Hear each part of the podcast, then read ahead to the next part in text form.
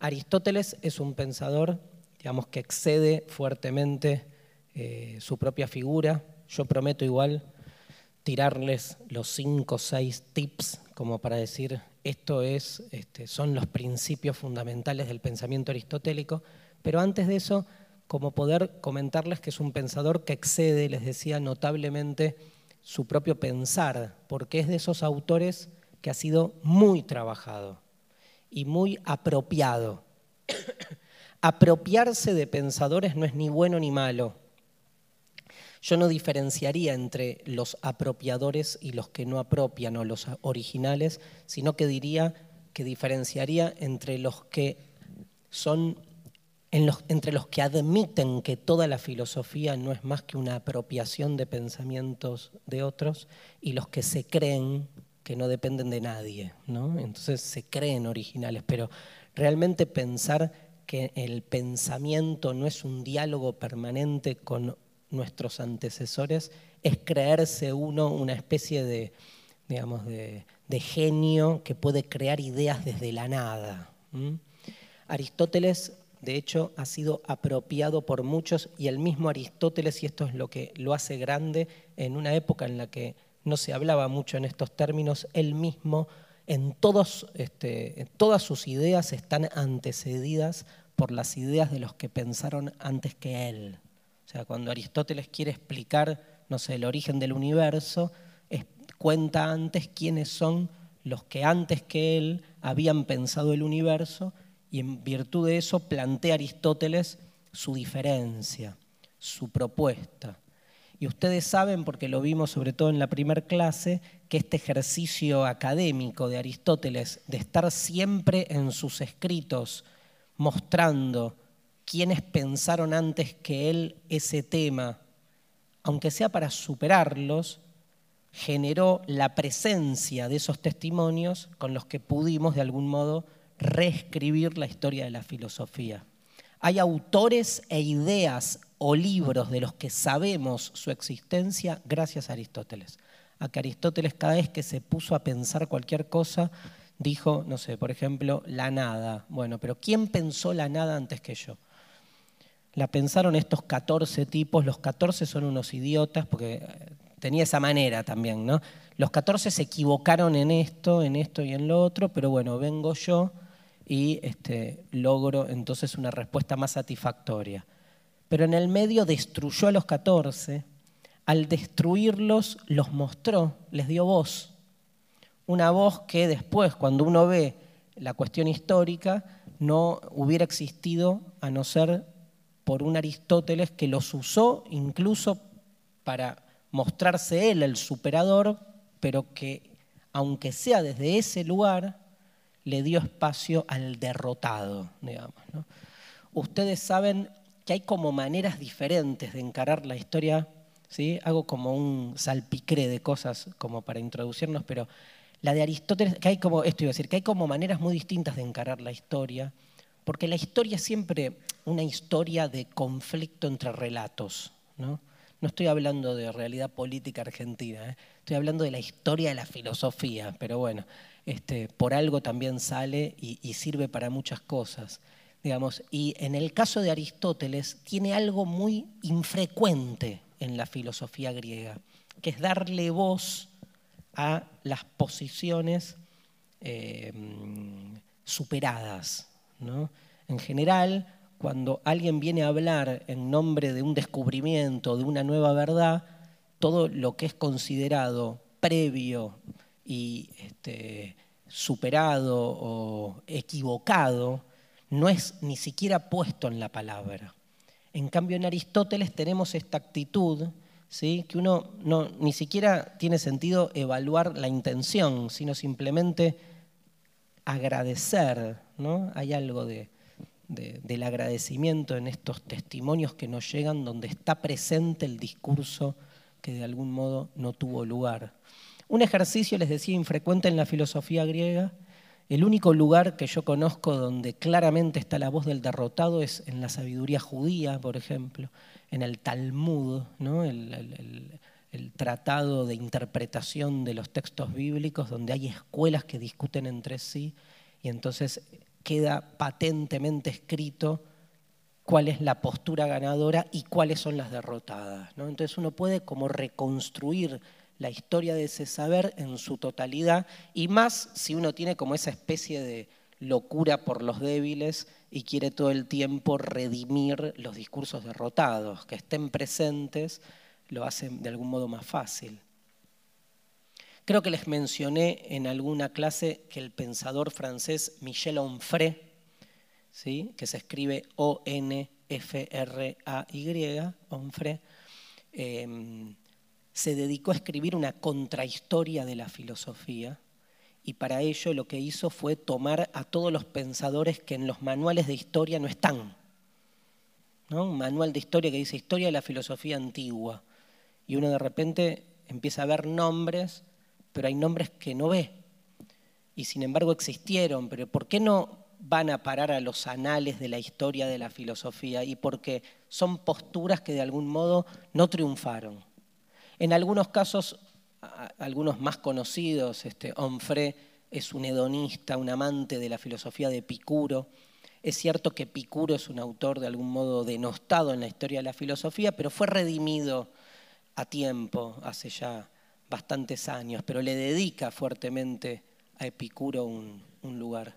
Yo me acuerdo a ese respecto cuando era adolescente, que fue hace muchísimo tiempo, este, tuve la suerte de ir eh, eh, de viaje a un país que se llamaba, se llama, se se llama Nicaragua.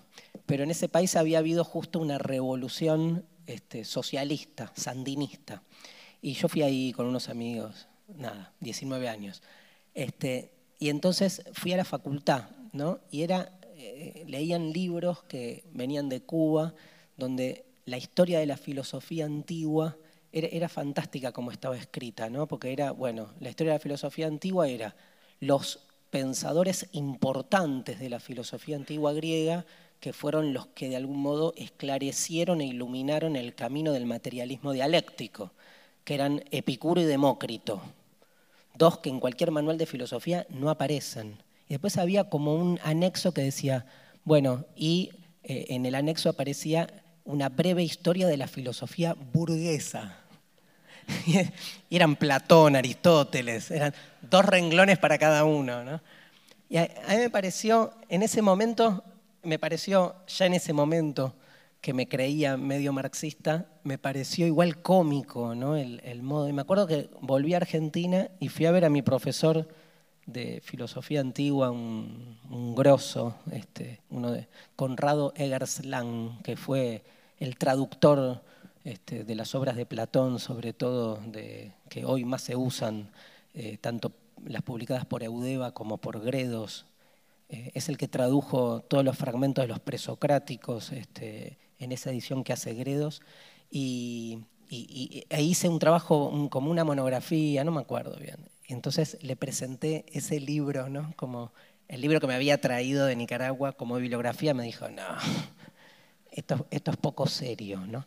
Este, pero eso de poco serio, bueno, lo tengo en casa, obviamente, el libro, eh, no lo leí más, pero daba como a entender esto de las contrahistorias, ¿no? De, de cómo de repente pasan a la historia algunos pensadores y hoy estamos acá en el curso de ocho filósofos hablando de Heráclito, este, Platón y Aristóteles y no de Epicuro, ¿no? que, o no de este, Genófanes o no de Parménides. ¿no? Y, por qué hay una selección? Y eso es algo digamos, que no, tiene que ver con, una cuestión individual, no es una elección desde el gusto nada más. En todo caso, las elecciones individuales tienen que ver también con la presencia de un autor, este, básicamente en la academia, ¿no? en el corpus de un saber. Digo, Aristóteles es grosso, pero es grosso más allá de su grositud, porque es el pensador incluso aunque nos peleemos este, eh, en, esa lucha que hay entre Platón y Aristóteles, yo soy más platónico que Aristóteles, sobre todo de noche. De día garpa más Aristóteles, pero de noche garpa más Platón. Eh, o antes de morirse garpa más Platón, digamos. Este, y, a la noche nos morimos siempre, ¿vieron? ¿no? se duerme, que es una forma de morirse y resucitar al otro día. ¡Qué lindo! Bueno, pero eh, aunque, aunque me sienta más platónico que aristotélico y nos peleemos con Aristóteles, es evidente que su impronta, su lugar en la historia de la cultura occidental es manifiesto. Y por eso empiezo la clase hablando de las apropiaciones de Aristóteles y reivindicando también su grandeza por traernos en su escrito la voz de los derrotados, que no es poco. Yo creo realmente que la grandeza de un autor pasa por ahí. Nietzsche, por ejemplo, ya lo vamos a ver. Digamos, ¿por qué es tan grosso? Saben que hay un estudio, una época en la que se empezó a poner de moda en los estudios académicos lo que se llama las recepciones. ¿Sí? No sé si alguno tal tanto. ¿Qué son las recepciones? Primero que hay tantas miles de tesis de investigación que hay que encontrar algo nuevo que decir porque si no, no se sostiene la academia. ¿no? Entonces empezó como a ponerse de moda investigaciones sobre la recepción de un autor en un contexto o en un país. Por ejemplo, la recepción de Maquiavelo en Argentina. Entonces, ¿qué hace la investigación? Como que te pones a investigar qué autores argentinos están influidos por Maquiavelo, o algo, si querés, más sociológico, que es quién los tradujo, en qué contexto se publicó, en quiénes influyeron a nivel incluso más allá de la academia. Y con Nietzsche, digamos, hay, hubo una época donde se trabajó muchísimo este tema, ¿no? la recepción de Nietzsche en la Argentina. El autor favorito, por ahí lo leyeron, que todo el mundo ahí marcaba como el más influido por Nietzsche, fue José Ingenieros, ¿no? un pensador argentino de principios del siglo XX, siglo XX. Em, y, digamos, todos estos análisis, todos estos estudios, digamos, de, la recepción van mostrando las tensiones y contradicciones que hay en los autores. Por ejemplo, vuelvo a la pregunta, ¿por qué es grosso Nietzsche? Yo digo, ¿eh? digo, es mi lectura, porque hay interpretaciones de Nietzsche de ultraizquierda de ultraderecha, ultralaicas y ultrareligiosas. Ya está. Los cuatro puntos cardinales, ¿no? Izquierda, derecha, arriba, abajo. Ya con eso el autor es grande, porque el autor escribió diez boludeces en realidad, pero todo lo que se empezó a decir y a resignificar de su obra y llevado hasta tal grado de contradicción y tensión es lo que yo entiendo que hace un autor grande. Por eso soy un devoto, ¿sí? aunque a muchos no les gusta, del texto bíblico, por el mismo lugar, porque todos esos relatos han sido trabajados desde esa multiplicidad de voces tan diversas. Bueno, con Aristóteles pasa lo mismo. Aristóteles ha tenido lecturas tan disímiles es un autor, digamos, para Marx entre Platón y Aristóteles, Aristóteles. Pero al mismo tiempo, Aristóteles es la estructura ontológica que le da sustento a la concepción cristiana del mundo, sobre todo en la lectura de Santo Tomás de Aquino.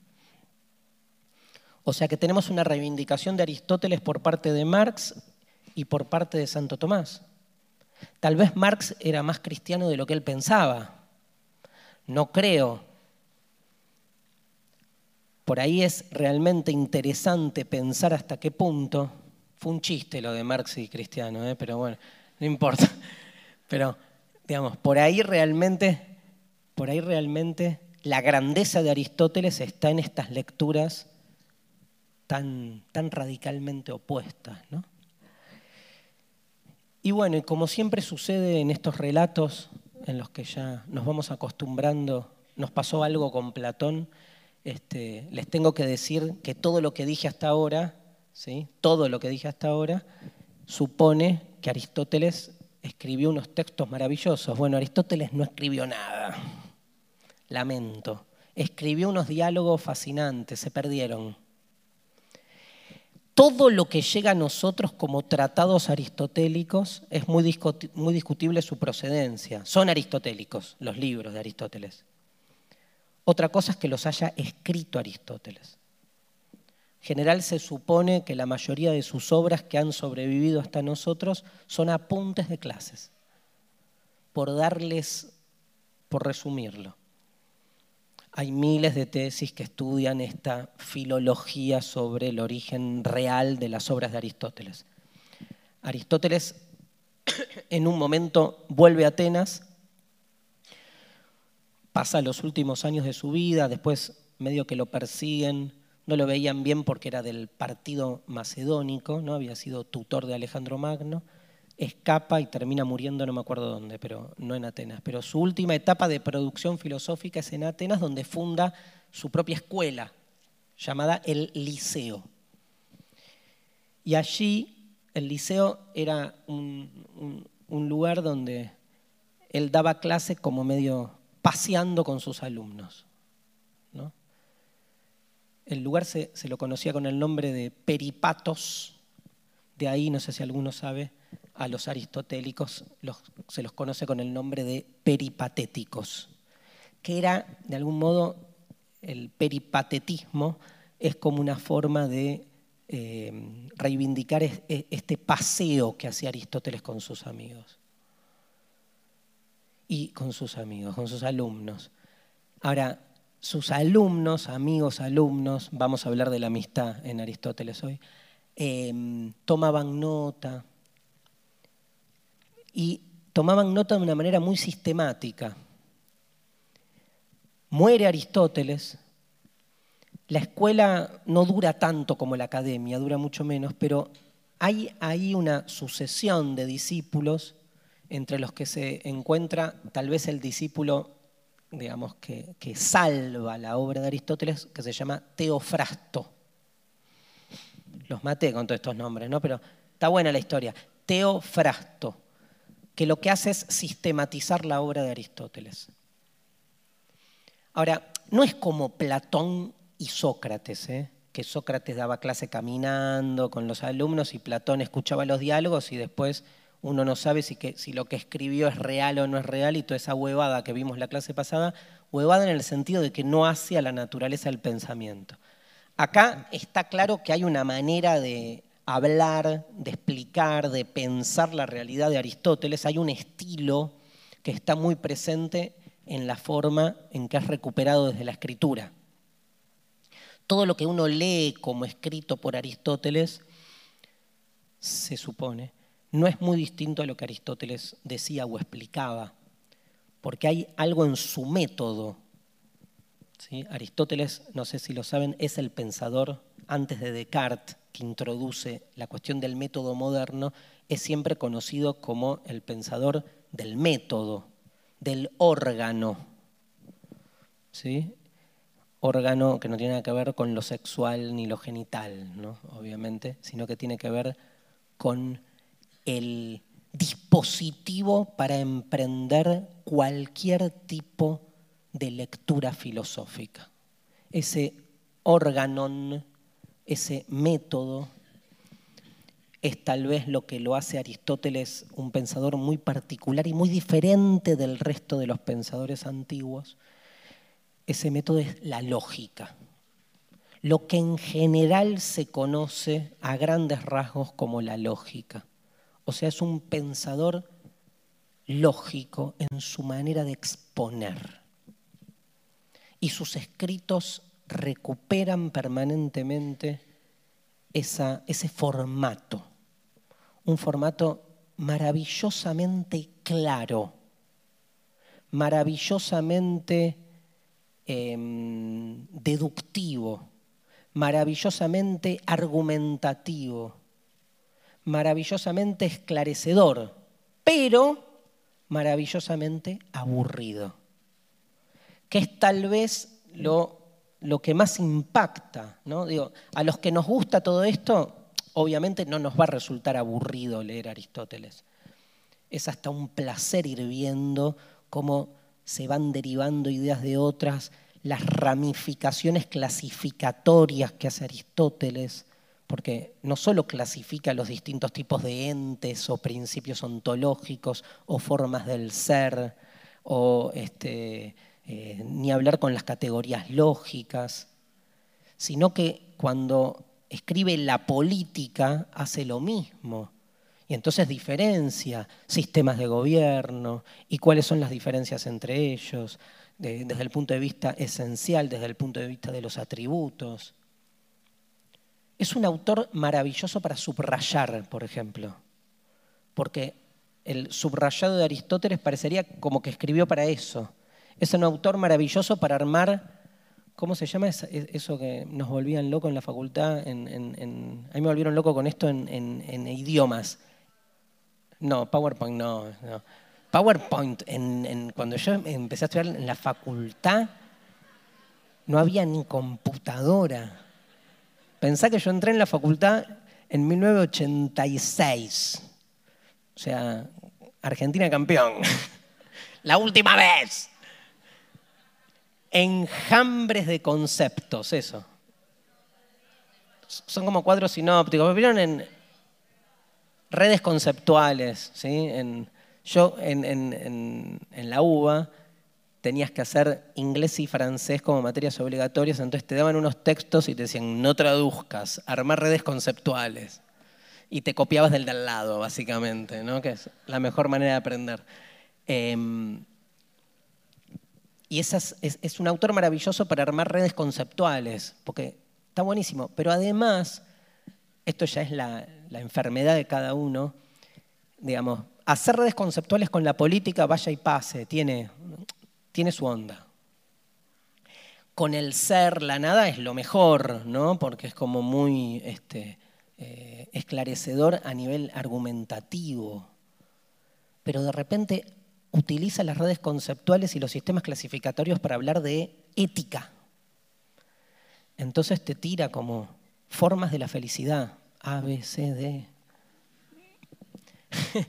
es tremendo. Cuando uno lee la ética nicómaco, por ejemplo, Es como hablar de las cosas que uno habla de noche borracho con los amigos, pero está todo como sistematizado con definiciones, asociaciones conceptuales.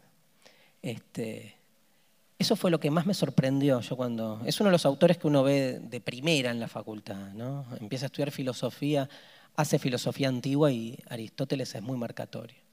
Bueno, piensen que un autor como Santo Tomás de Aquino, siglo XIII después de Cristo, o sea, casi dos mil años después, toma toda esa estructura lógica que plantea Aristóteles y bueno, la rellena de contenidos religiosos, pero el órgano funciona. El método, la lógica, la estructura propedéutica que propone Aristóteles. Digamos, en ese sentido, es un pensador que celebra un tipo de filosofía contra la que nos peleamos muchas veces en este curso y en el año pasado, que es una filosofía, digamos, puramente racional y que, digamos, quiere diferenciarse del resto de las disciplinas mostrando que lo propio de la filosofía es el razonamiento lógico. El razonamiento lógico no es ni bueno ni malo, es lógico. Se vuelve malo, digo yo, cuando quiere ser totalizante, como se vuelve malo, mala cualquier cosa cuando quiere volverse total, totalizante o totalitaria. Cuando se cree que la única manera de hacer filosofía es a través del razonamiento lógico, ahí cagamos. Pero si no, digamos, es realmente una de las formas o de las manifestaciones incluso más tradicionales de la filosofía. ¿Qué hace el filósofo? Piensa. ¿Y cómo piensa? Razonando, mostrando argumentos, mostrando cuándo un razonamiento está bien deducido y cuando un razonamiento es inválido o un sofisma, una falacia o cae en contradicciones. Digo, uno puede agarrar hoy prender la televisión y ver a un montón de gente de las que habla en televisión diciendo, este es aristotélico, por ejemplo. ¿Por qué? Porque está como obsesionado con mostrar, digamos, este, cuando un razonamiento funciona bien, ¿no? Y está buenísimo porque lo que seguramente vamos a reivindicar de esta forma de trabajar el pensamiento de Aristóteles es que logra quitarle al pensamiento todas sus impurezas que tengan que ver con lo sensitivo, con lo pasional. Para Aristóteles todos esos elementos retóricos del lenguaje lo, lo desvían porque la lógica vale por sí misma y funciona bien por sí misma, más allá del énfasis con el que uno dice las cosas. Y eso es algo con lo que nosotros nos topamos muchas veces y a veces tomamos partido por una postura o por otra. Digo, yo he ganado muchas discusiones por el modo en que discutí, no por lo que dije. Entonces, esa, eso se llama retórica, ¿no? Digamos, toda esa, la puesta en escena que hay detrás de un argumento, en términos argumentativos, es una chotada, ¿no? por decirlo académicamente. Porque lo que hace es, digamos, al revés, es mostrar que en definitiva no son las ideas y su eh, y su racionalidad las que triunfan, sino el modo en que uno las maquilla o en que uno las presenta. Yo, digamos, he tenido unos, creo que les conté alguna clase, he tenido profesores muy buenos, muy malos, muy interesantes, muy aburridos. Ahora he tenido profesores de una profunda rigurosidad lógica que eran un embole y la gente huía de sus clases, pero era brillante cómo iba desarrollando un argumento. Claro, uno dice, prefiero leerlo, porque en definitiva se trata un poco de eso. A esos profesores nadie iba en clase, pues leía sus, leíamos sus clases desgrabadas. Y por ahí profesores que hacían más una puesta en escena, casi una performance de ideas que iban desarrollando, pero en el fondo estaban repletos de contradicciones o de absurdos o de argumentos que no se sostienen, pero bien dichos, ¿no? bien maquillados, penetran mejor. ¿no? Él, Aristóteles, trabaja esto, digamos. Aristóteles es un autor que está obsesionado por, ya, ya lo dije, lo digo por tercera vez, por el método. Entonces tiene un montón de libros dedicados a la cuestión lógica y a la argumentación y a la interpretación. Tiene un libro sobre la interpretación. Incluso excede el pensamiento filosófico y escribe una de sus obras maestras para mí, que es La Poética, que es un libro que no tiene nada de filosofía, es un libro que hoy se estudia en las carreras de letras eh, o en artes, es un libro que hoy meteríamos bajo el paraguas conceptual de la crítica literaria, pero está preocupado por eso, por cómo se piensa, ¿no? Y entonces se detiene en la lógica. La lógica, obviamente, es el aspecto más aburrido, no solo de Aristóteles, sino de la filosofía toda. Y sin embargo es muy importante entender también cómo funciona, porque a veces bajo la excusa de que es aburrida la lógica, no nos hacemos cargo que es una manera en la que está estructurada el pensamiento, en la que todos estamos arrojados. Y es como invisibilizar nuestras propias imposibilidades. Todos nosotros pensamos lógicamente. Por suerte, por suerte nos damos cuenta que no todo es lógico. Y eso abre o nos abre la posibilidad de pensar que hay algo más de aquello que pensamos. ¿no? Es una especie de transitividad lógica en realidad. Pero si todos pensamos lógicamente y sabemos al mismo tiempo que hay otras formas de relacionarnos con el sentido que no son lógicas, entonces eso nos hace darnos cuenta que no somos solo seres pensantes, Ahora, para toda la filosofía y para toda la cultura occidental, y en esto Aristóteles es clave, lo que define al ser humano y lo diferencia del resto de las criaturas es que piensa. Y ese pensamiento, esto que llamamos pensar, para Aristóteles y para todas sus, este, no su escuela, pero para toda la tradición que lo va a continuar, esa manera de pensar tiene reglas. Esto es lo loco. O sea, no pensamos de cualquier modo. Acá somos un montón. Seguramente muchos de nosotros pensamos de modo muy distinto. Podríamos clasificarnos. Imagínense si yo tuviera un aparato que pudiera medir qué están entendiendo de lo que yo estoy diciendo. Probablemente dos de ustedes estén entendiendo lo mismo. Cuatro, seis. Igual, claro, fíjense, para nosotros, muy psicoanalizados, esa comprensión no es un acto puro de comprensión. Seguramente alguno de ustedes me dirá, no, pará, Darío, a ver, yo pienso muy parecido al que tengo al lado, pero hay una diferencia. A mí de chiquito, mi mamá una vez me tiró una botella en la cabeza y a él no. Entonces eso termina conformando una marca en el cuerpo que hace que la forma en que vos decís después, no sé, la palabra lógico, a mí me duela. Cualquiera. Pero tenemos, pero tenemos como esa, esa lectura de que hay elementos, a ver si se entiende a lo que voy, hay elementos como que impurifican el razonamiento puro. En realidad para Aristóteles y para toda la tradición racionalista, todos esos elementos son una cagada. ¿Por qué una cagada? Porque lo que hacen es em, distorsionar la lógica del razonamiento. Cuanto más máquinas seamos pensando, más puramente pensamos. El problema que tiene el ser humano es que viene en un cuerpo y en una historia.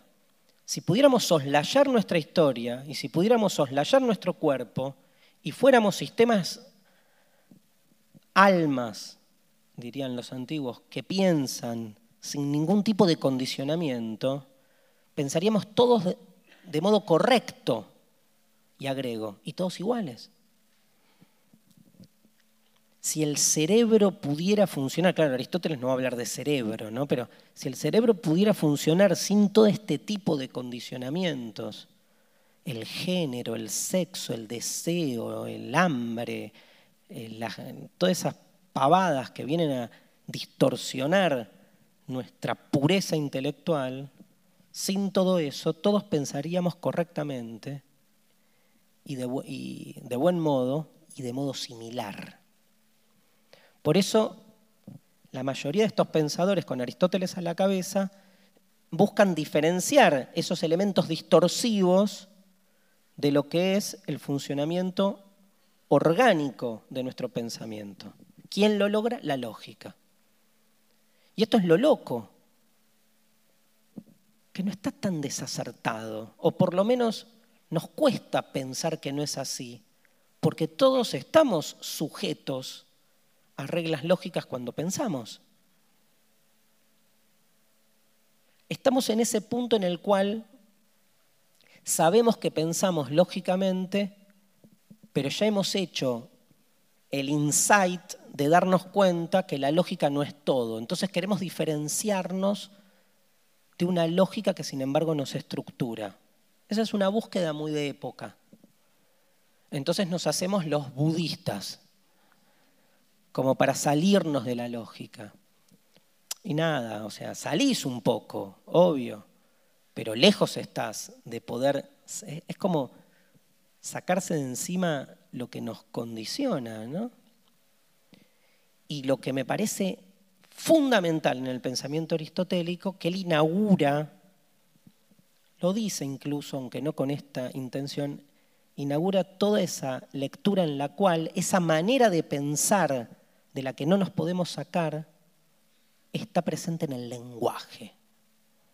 Para Aristóteles el lenguaje ya es todo, ya es todo. Por eso tanto énfasis en libros donde analiza el lenguaje y analiza la relación entre el lenguaje, la lógica y la realidad. Ejemplo. No me acuerdo si hablamos ya de, creo que no, de esta cuestión lógica. Todos habrán visto, saben que la historia de la lógica es una historia bastante, digamos, eh, que fue como cambiando a lo largo de los siglos. La lógica aristotélica, la más conocida, ¿sí? basada en un concepto odiado por muchos, que es el concepto de silogismo. ¿Estudiaron los silogismos en el colegio? Bueno, más o menos. Pero ya, o sea, que en un colegio se dé silogística hoy ya es una locura, ¿no? Digamos, porque es como un tipo de lógica que está bastante en crisis. Ahora, digo para que se entienda más allá del concepto en sí del silogismo, lo que es una manera de pensar lógica de la que cuesta realmente eh, diferenciarse. Hay un montón de silogismos, 250 y pico, creo, 256, si no me equivoco.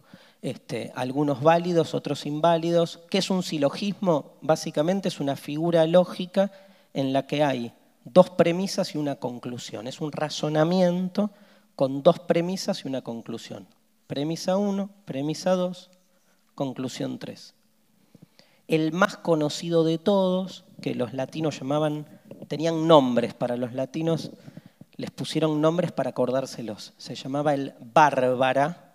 Dice, otro día les cuento por qué se llamaba Bárbara, pero dice más o menos así, que si A es B y B C, ¿qué concluimos?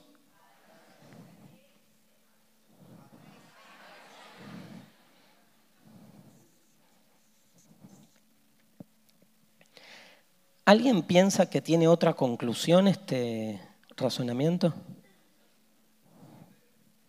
C es D.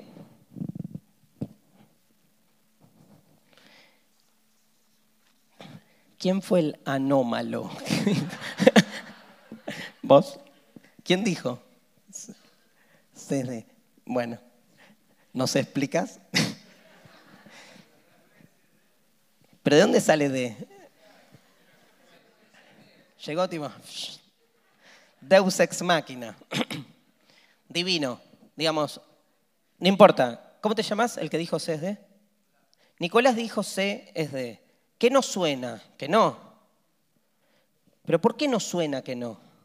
Porque la fuerza de la lógica está, primero y principal, en algo muy, muy concreto. Esta conclusión ya está implícita acá. O sea, no, hay nada, no estamos diciendo nada nuevo. Estamos desplegando algo que ya está acá. Ese es el gran problema de la lógica aristotélica, que no, no introduce novedad. Uno dice, bueno, en esa época el concepto mismo de novedad no tenía lugar. Justamente la revolución moderna es romper con todo este paradigma de una totalidad donde no hay opción a lo nuevo. Vamos a ver, con Descartes se rompe eso, es el primer pensador de la novedad. La modernidad es la época de búsqueda de lo nuevo. Ahora, el mundo griego es un mundo donde lo que se busca es todo lo contrario, es desplegar y mostrar, analizar, desarrollar una totalidad que ya está implícita. Piensen que Aristóteles, ¿sí? Eh, esto es la lógica. Piensen que Aristóteles cuando explica astronomía y dibuja el mundo, lo dibuja así. Este es el universo para Aristóteles. Y cuando dibuja la Tierra, la dibuja acá. Y cuando dibuja la Luna, la coloca en la órbita por fuera, haciendo su órbita por fuera de la Tierra y divide al mundo, famosa definición de Aristóteles, está el mundo supralunar y el mundo sublunar. La luna diferencia los dos mundos. El mundo supralunar va desde la órbita de la luna hasta dónde, ¿qué dice Aristóteles en sus tratados sobre astronomía? Hasta el fin del universo. Y a uno le agarra un ataque. Me dice, che, ¿dónde es el fin del universo? Y 36.230 kilómetros. A mí me pones una raya y yo te digo, ¿qué mierda hay acá? O sea, ¿qué es esto el fin? No, llega hasta ahí y detrás ¿qué hay? Nada. A mí me decís que detrás de esa pared no hay nada y automáticamente agarro la silla y empiezo a romper la pared para ver qué hay del otro lado. Eso se llama espíritu moderno. Pero esto no es modernidad. Está más copado así, es más tranquilizante. O sea, te dicen que el fin del mundo está acá, listo llega hasta ahí. Es más, las estrellas cuelgan del, de, posta, ¿eh? de la última esfera. Ustedes se ríen y esta astronomía, que después la toma en el siglo, no me acuerdo del siglo, creo que uno, Ptolomeo, toma esta concepción del universo aristotélica, la plasma y la instala como la concepción astronómica este, occidental, la iglesia la compra y hasta Copérnico. No se puede pensar el universo de otro modo, o sea, tiene una fuerza, de nuevo, muy importante porque tiene algo, estoy mezclando mil cosas, perdón, ¿eh? pero tiene algo que me parece que es otra de las etiquetas de Aristóteles, por las que uno se saca el sombrero y dice, bien, o entiendo por dónde. Ahora vuelvo por qué di este ejemplo, que es que Aristóteles es el pensador del sentido común. O sea, si uno sale a la calle, mira para arriba la noche y está parado acá y mira para arriba, ve que ve esto. Ve la esfera celeste. Ve las estrellas moviéndose. Así pensaba Aristóteles que se movía el universo. Se movía circularmente, pensaba él además. Entonces, es lo, lo que vemos a primera vista.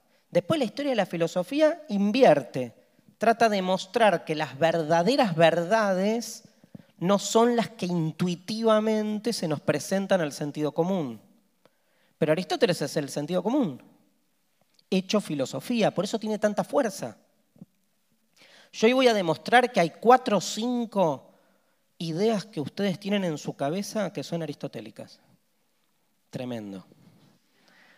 O sea, retrasan, atrasan dos mil años. Pero, bueno, el bilardismo es muy aristotélico, pero no me voy a meter, no me voy a meter con eso. Pero, ¿por qué traje el ejemplo del universo? Porque el universo ya está, todo ya está al interior de esta totalidad. ¿Qué hace un sabio? ¿Qué hace un académico? Despliega lo que ya hay. O sea, el trabajo para Aristóteles de un pensador es ir con la lupa a observar. Nunca haría otra cosa que esa. Nosotros, ¿qué diríamos? ¿Qué hace un pensador en un sistema como esto? Como este. Yo la respuesta se la digo ya. Trato de romper esto quiero saber qué hay más allá del límite. E, eso es lo que impulsa mi ansia de conocimiento y por eso me dedico a la filosofía. Pero en Aristóteles es al revés, desplegar lo que ya hay. Bueno, ahora se ve mejor. Esto es un sistema total, cerrado. La lógica despliega en su conclusión lo que ya está implícito en sus premisas y que para nosotros es inobjetable. Esto es lógico. Si A es B y B es C, A es C. Es matemático lógico. Es formalmente, la realidad está formalmente estructurada de este modo. ¿Alguien está en desacuerdo con esto? ¿Alguien podría estar en desacuerdo, más allá de Nicolás, que tiró, que tiró CD?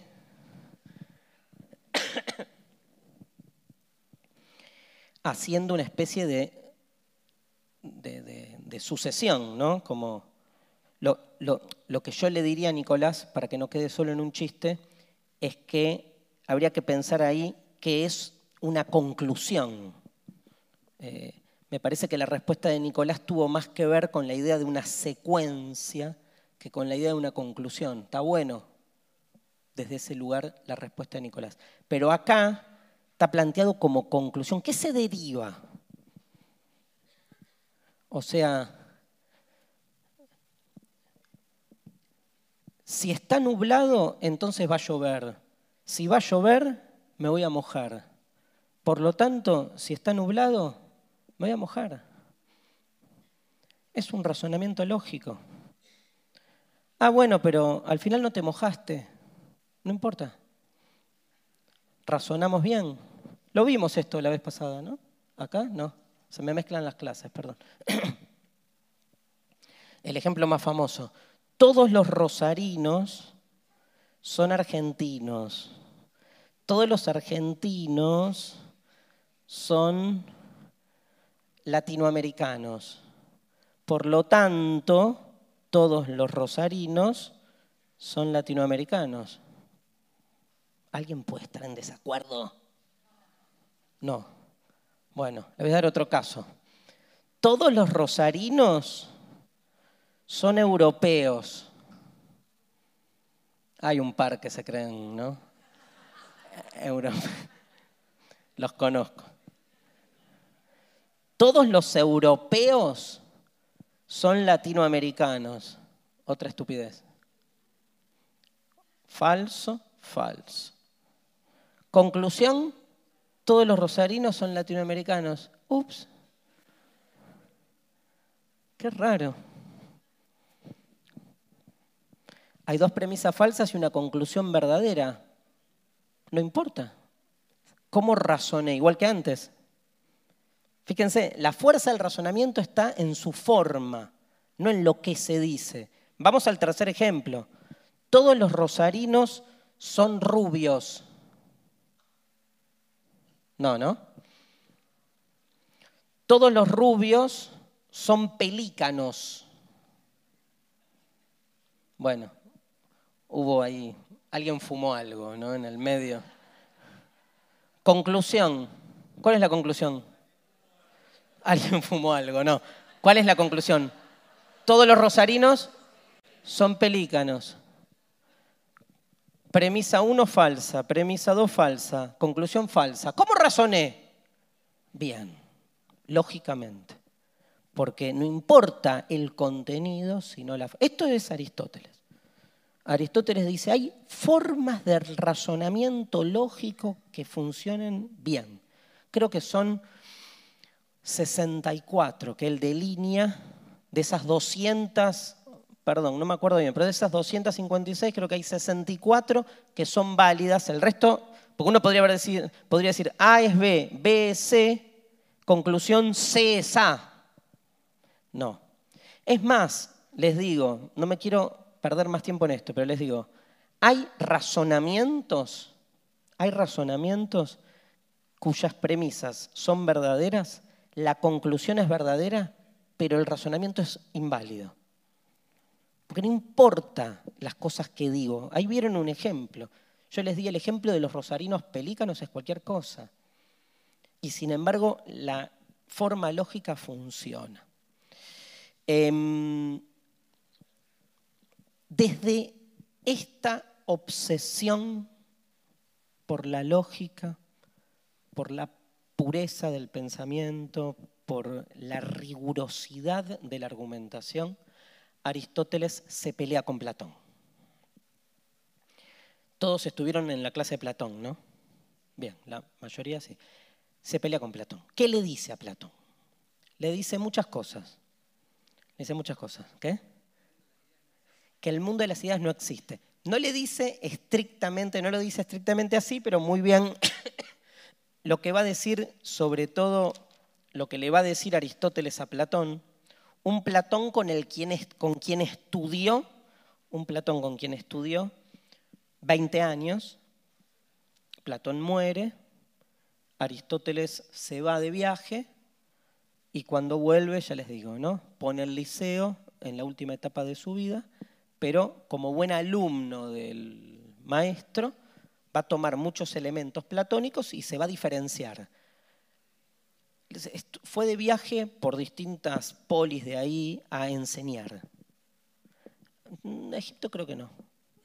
Creo que no. Fue como a islas, este, a distintos centros eh, de la época a hacer escuela y vuelve ya, digamos, la, la última etapa de Platón, que es con la que Aristóteles aprende la mayoría de sus ideas, es de un Platón muy maduro, que el mismo Platón empieza a estar en contra de sus propias ideas de joven, que es el Platón que escribe Las leyes, un libro que para los que les gusta la filosofía política viene como a contradecir, o sea, el Platón que escribe las leyes se contradice con el Platón que escribe la República, que son los dos grandes tratados que hay sobre la política. Y Aristóteles, digamos, tiene, mucho más, tiene mucha más presencia en la filosofía de Aristóteles, ese último Platón, que el primero. Entonces, le, eh, esto, le cuestiona fundamentalmente a Platón empecemos por acá, digamos, la duplicación inocua de los dos mundos.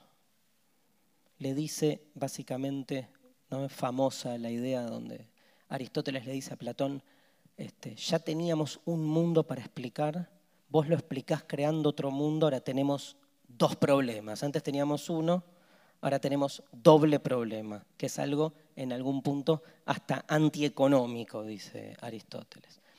O sea, suponés que con el mundo de las ideas explicás el mundo sensible y lo que ahora necesitamos es explicar los dos mundos, cómo se relacionan entre sí. O sea, hay que explicar el mundo de acá sin irse de acá.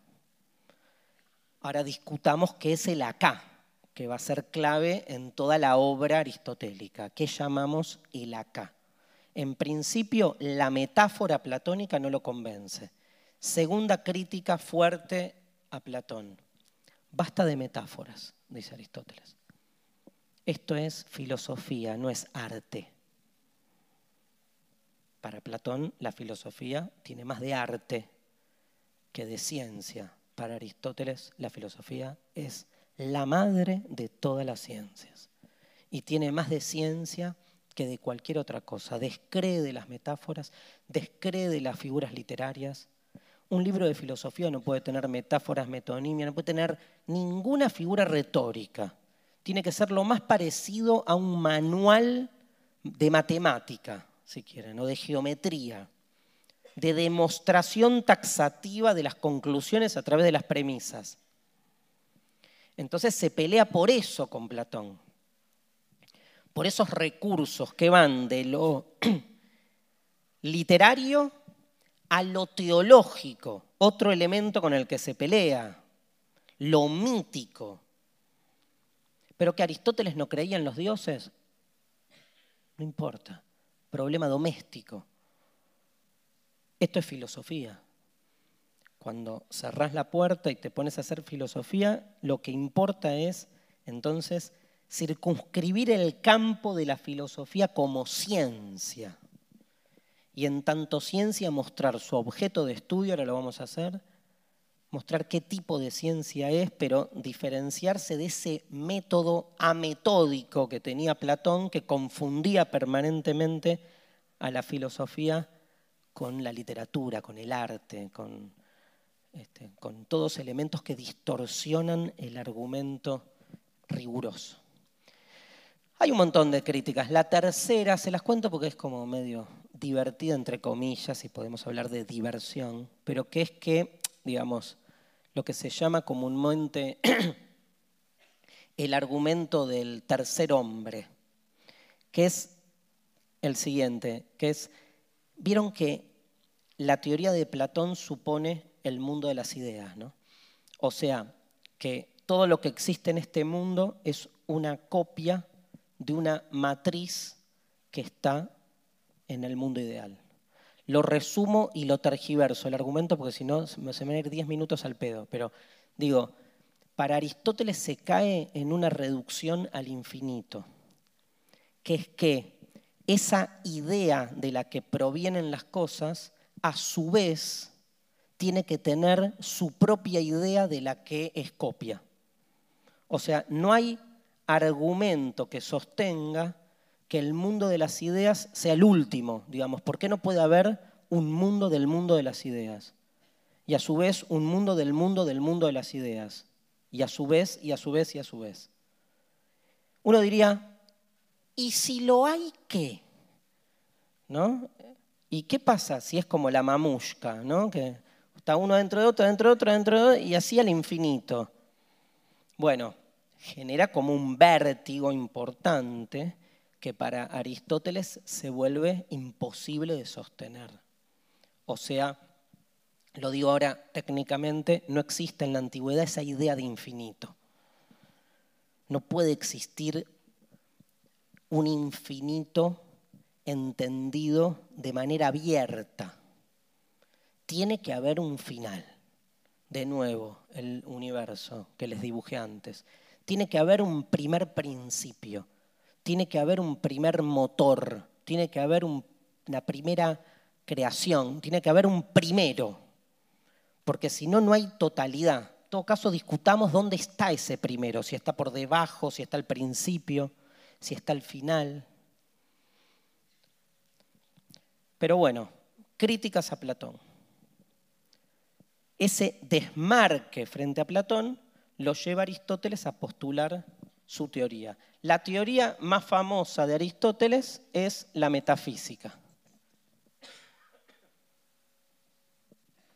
No se ve nada, ¿no?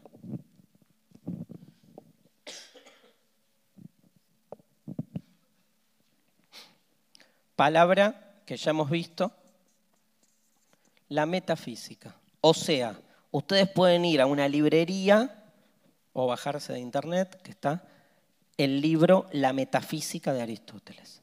De todos los libros de Aristóteles es el libro. ¿sí? Es el más conocido, es el más estudiado y es el que trabaja de lleno lo que es su concepción de la filosofía y su eh, lectura del concepto más importante de la filosofía, que es el ser.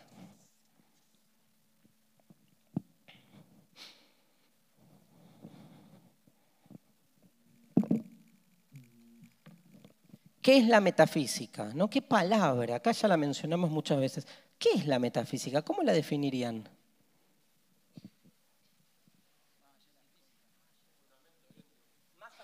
Más allá de la física, dicen acá. Esa es una definición etimológica. ¿sí? Está muy bien. Meta, en griego, es más allá. Meta es más allá más allá de la física que vimos acá, que viene de fisis, que es naturaleza, o sea, que lo metafísico vendría a ser el ámbito en el cual nos topamos con todo aquello que se despliega más allá de lo natural. Claro, para nuestro pensamiento acostumbrado a la oposición con lo religioso decimos, ah, lo sobrenatural. No, no necesariamente. Eso es reducir la metafísica a pensamiento sobrenatural. Le hace mal a la metafísica eso. Y muchos usan y abusan de la palabra metafísica y ofrecen cursos de metafísica y cosas por el estilo para hablar de cualquier cosa, ¿no? Situaciones de sobrenaturaleza y cosas por el estilo, casi asociado a una mística barata, ¿no? Acá el concepto metafísica va por otro lado. ¿Alguien había dicho el fundamento?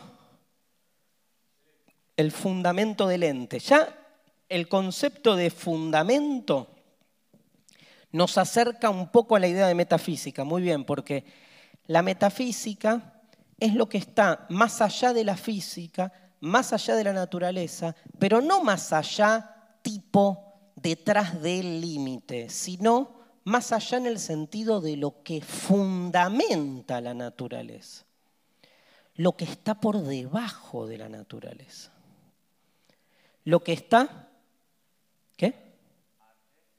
Claro, la Arge, acá nombran el principio ordenatorio, pero lo que quiero decir es que cuando nosotros pedimos por el fundamento de algo, de alguna manera nos estamos introduciendo en la metafísica, porque en general el fundamento no está en la cosa, sino que subyace a la cosa.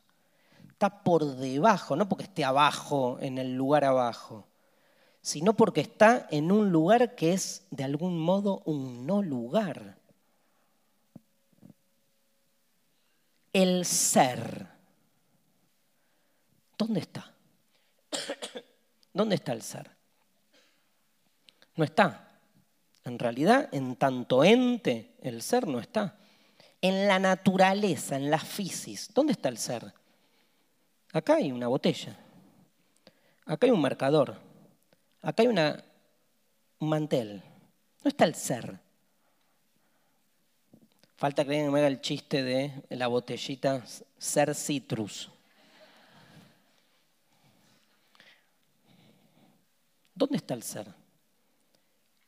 En la botella, en el mantel, en el marcador, en todo. En todo. Está y no está. O sea, ustedes no pueden diferenciar al ser. No hay un ente que sea el ser, claro, porque el ser es lo que hace que los entes sean. O sea que en este marcador de Morondanga está el ser pero no está. Si yo circunscribiera el aspecto del, de fisis que tiene el marcador, el aspecto de fisis, la parte de fisis que tiene el marcador, es todo lo que ustedes ven de este marcador. ¿Y el ser? Ah, bueno, pero lo vemos porque el marcador es. Ok, el marcador es. Sí. ¿Dónde está el es? No, bueno, el marcador es negro. ¿Dónde está el negro? Acá está. El marcador es eh, de plástico. ¿Dónde está el plástico? Acá está. El marcador es Edding. ¿Dónde está el Edding? En la plata que se llevó el dueño de Edding. Pero el marcador es. ¿Dónde está el ser? No está. Está más allá. Ese más allá es choto como concepto, porque no es más allá, es,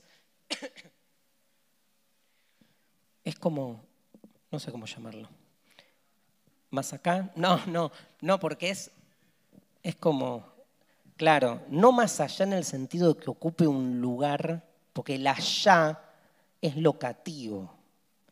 Entonces es, lo que pasa es que no, no hay palabras que nos sirvan, ¿no? Por eso metafísica, más allá de la física, significa que está presente más allá de la posibilidad que tenemos de comprenderlo desde nuestras coordenadas espaciotemporales.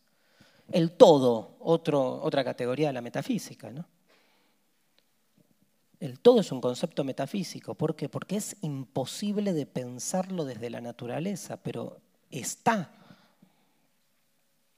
Claro, uno lo agarra desde, no sé, desde la matemática y habla de una totalidad, pero que no es una totalidad absoluta, ¿no?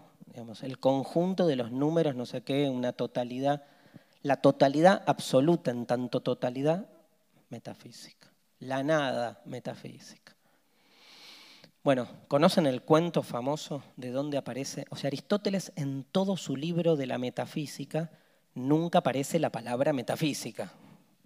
Todo es así en filosofía. Es la historia de un gran error, ¿no? La historia de un gran error que empezó con el error de Dios de haberse equivocado y haber creado el mundo y el segundo error que es haber creado el ser humano.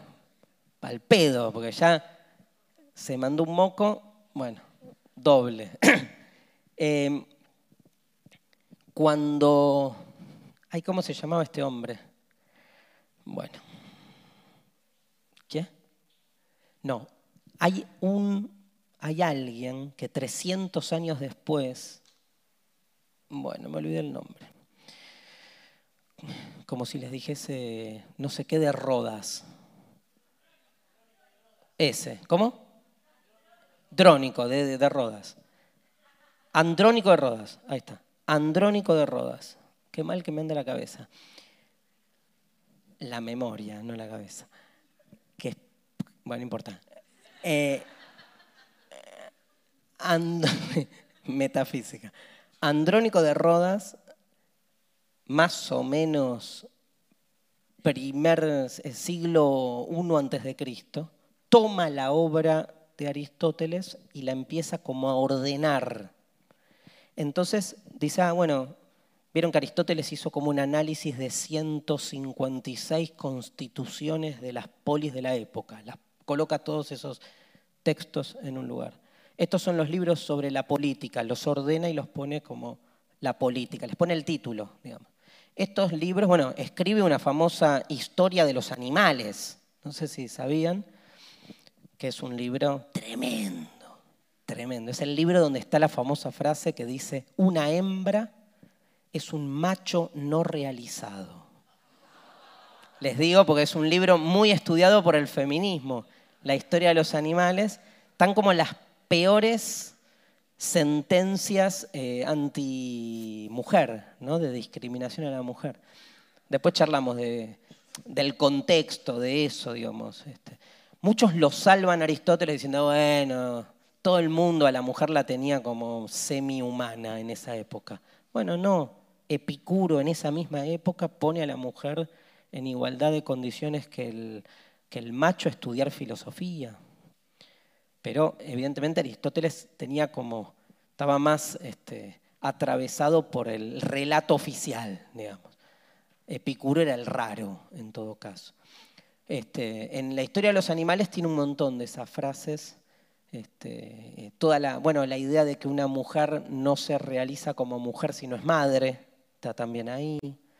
Eh, porque estudia al ser humano en tanto animal. ¿no? Librazo, Historia de los Animales, salvo para aquel que cree que estudiando la historia de los animales explica la, biología animal, ¿no? Uno diría, bueno, no, es como esos libros, eh, esas curiosidades de la antigüedad para entender cómo eh, concebían los antiguos a los seres vivos. Piensen que Descartes en el siglo XVI creía que los animales eran máquinas. O sea, Imagínense Aristóteles. Ahora es increíble que esto que para todos nosotros parece una obviedad, hoy en día hay facultades reales, existentes, hoy en la Argentina, donde muchos podemos ir a estudiar, no sé, derecho o medicina, y hay muchos aspectos de la filosofía de Aristóteles que se muestran o se explican como si fuesen reales. Y no universidades nacionales, evidentemente, eh, públicas, universidades religiosas, pero nada, el título vale lo mismo que cualquiera. Y está, con está muy fuertemente eh, arraigado en una concepción de la naturaleza. ¿no? Eh, bueno, otro tema interesante para cotejar en relación a la educación religiosa y a la educación secular, lo que esto implica. Em, termino el cuento. Andrónico de Rodas entonces estaba haciendo esa diferencia, los libros sobre los animales, los libros, hasta que llegan los libros sobre la física. Y pone, son tres, cuatro libros que tiene, eh, la física, uno genial que se llama De la generación y la corrupción, no la corrupción de la política, corrupción en el sentido de corromperse un cuerpo, ¿no? de degenerarse. Y después le llegan unos libros y dice, ¿y esto qué es? ¿De qué habla? Del ser, la nada. Entonces dice, a ver, ¿los meto en la ética? No, no tiene nada que ver. ¿Los meto en la política? No tiene nada que ver. ¿Los meto en la biología? No tiene nada que ver. ¿Los meto en la física? Tampoco. ¿Y dónde los meto? No sé, metelos acá. Le tira otro. Ponelos al lado de la física, más allá de la física. Les juro por Dios, no es un chiste. Empiezan, empiezan a llamarse los libros de la metafísica simplemente porque estaban en una mesa más allá de los de la física porque no sabían dónde carajo catalogarlos, porque era una disciplina nueva la que estaba creando Aristóteles. Esto es lo, serio. Era una disciplina nueva por el modo en que la encaraba. Entonces no entraba en ninguna categoría. Bueno, cualquier manual de filosofía les va a decir la casualidad de que los libros de metafísica hablan de conceptos que tienen que ver con lo que está más allá de la física. Un lacaniano les diría, no hay casualidades, por algo se dio esta especie de este, configuración este, extraña, pero lo cierto es que en términos sociológicos el nombre metafísica no es un nombre que utiliza nunca Aristóteles como concepto y que en realidad en su génesis fue pensado no conceptualmente, sino desde esta anécdota más idiota, si quieren, que es la ubicación de los libros en un orden posible eh, un libro que además, el de la metafísica, no me acuerdo cuántos capítulos tiene, pero que no fueron escritos como una unidad, o sea que son un rejunte de este, escritos de diferente tiempo y temática, aunque todos refieren a la cuestión del ser. Ese es el libro que se convirtió en el libro más famoso de Aristóteles. Y de eso vamos a hablar ahora.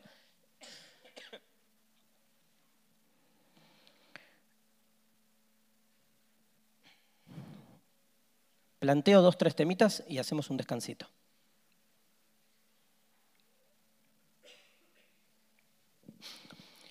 Bueno, no, hacemos un descansito ahora.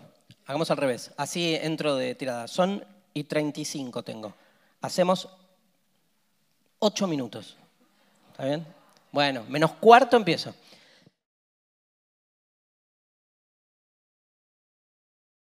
Vamos, digamos, Vamos con lo siguiente. Primero, decíamos que la metafísica se ocupa del ser. Para Aristóteles el tema del ser es un tema capital y tiene una frase muy famosa que no dice nada pero dice mucho.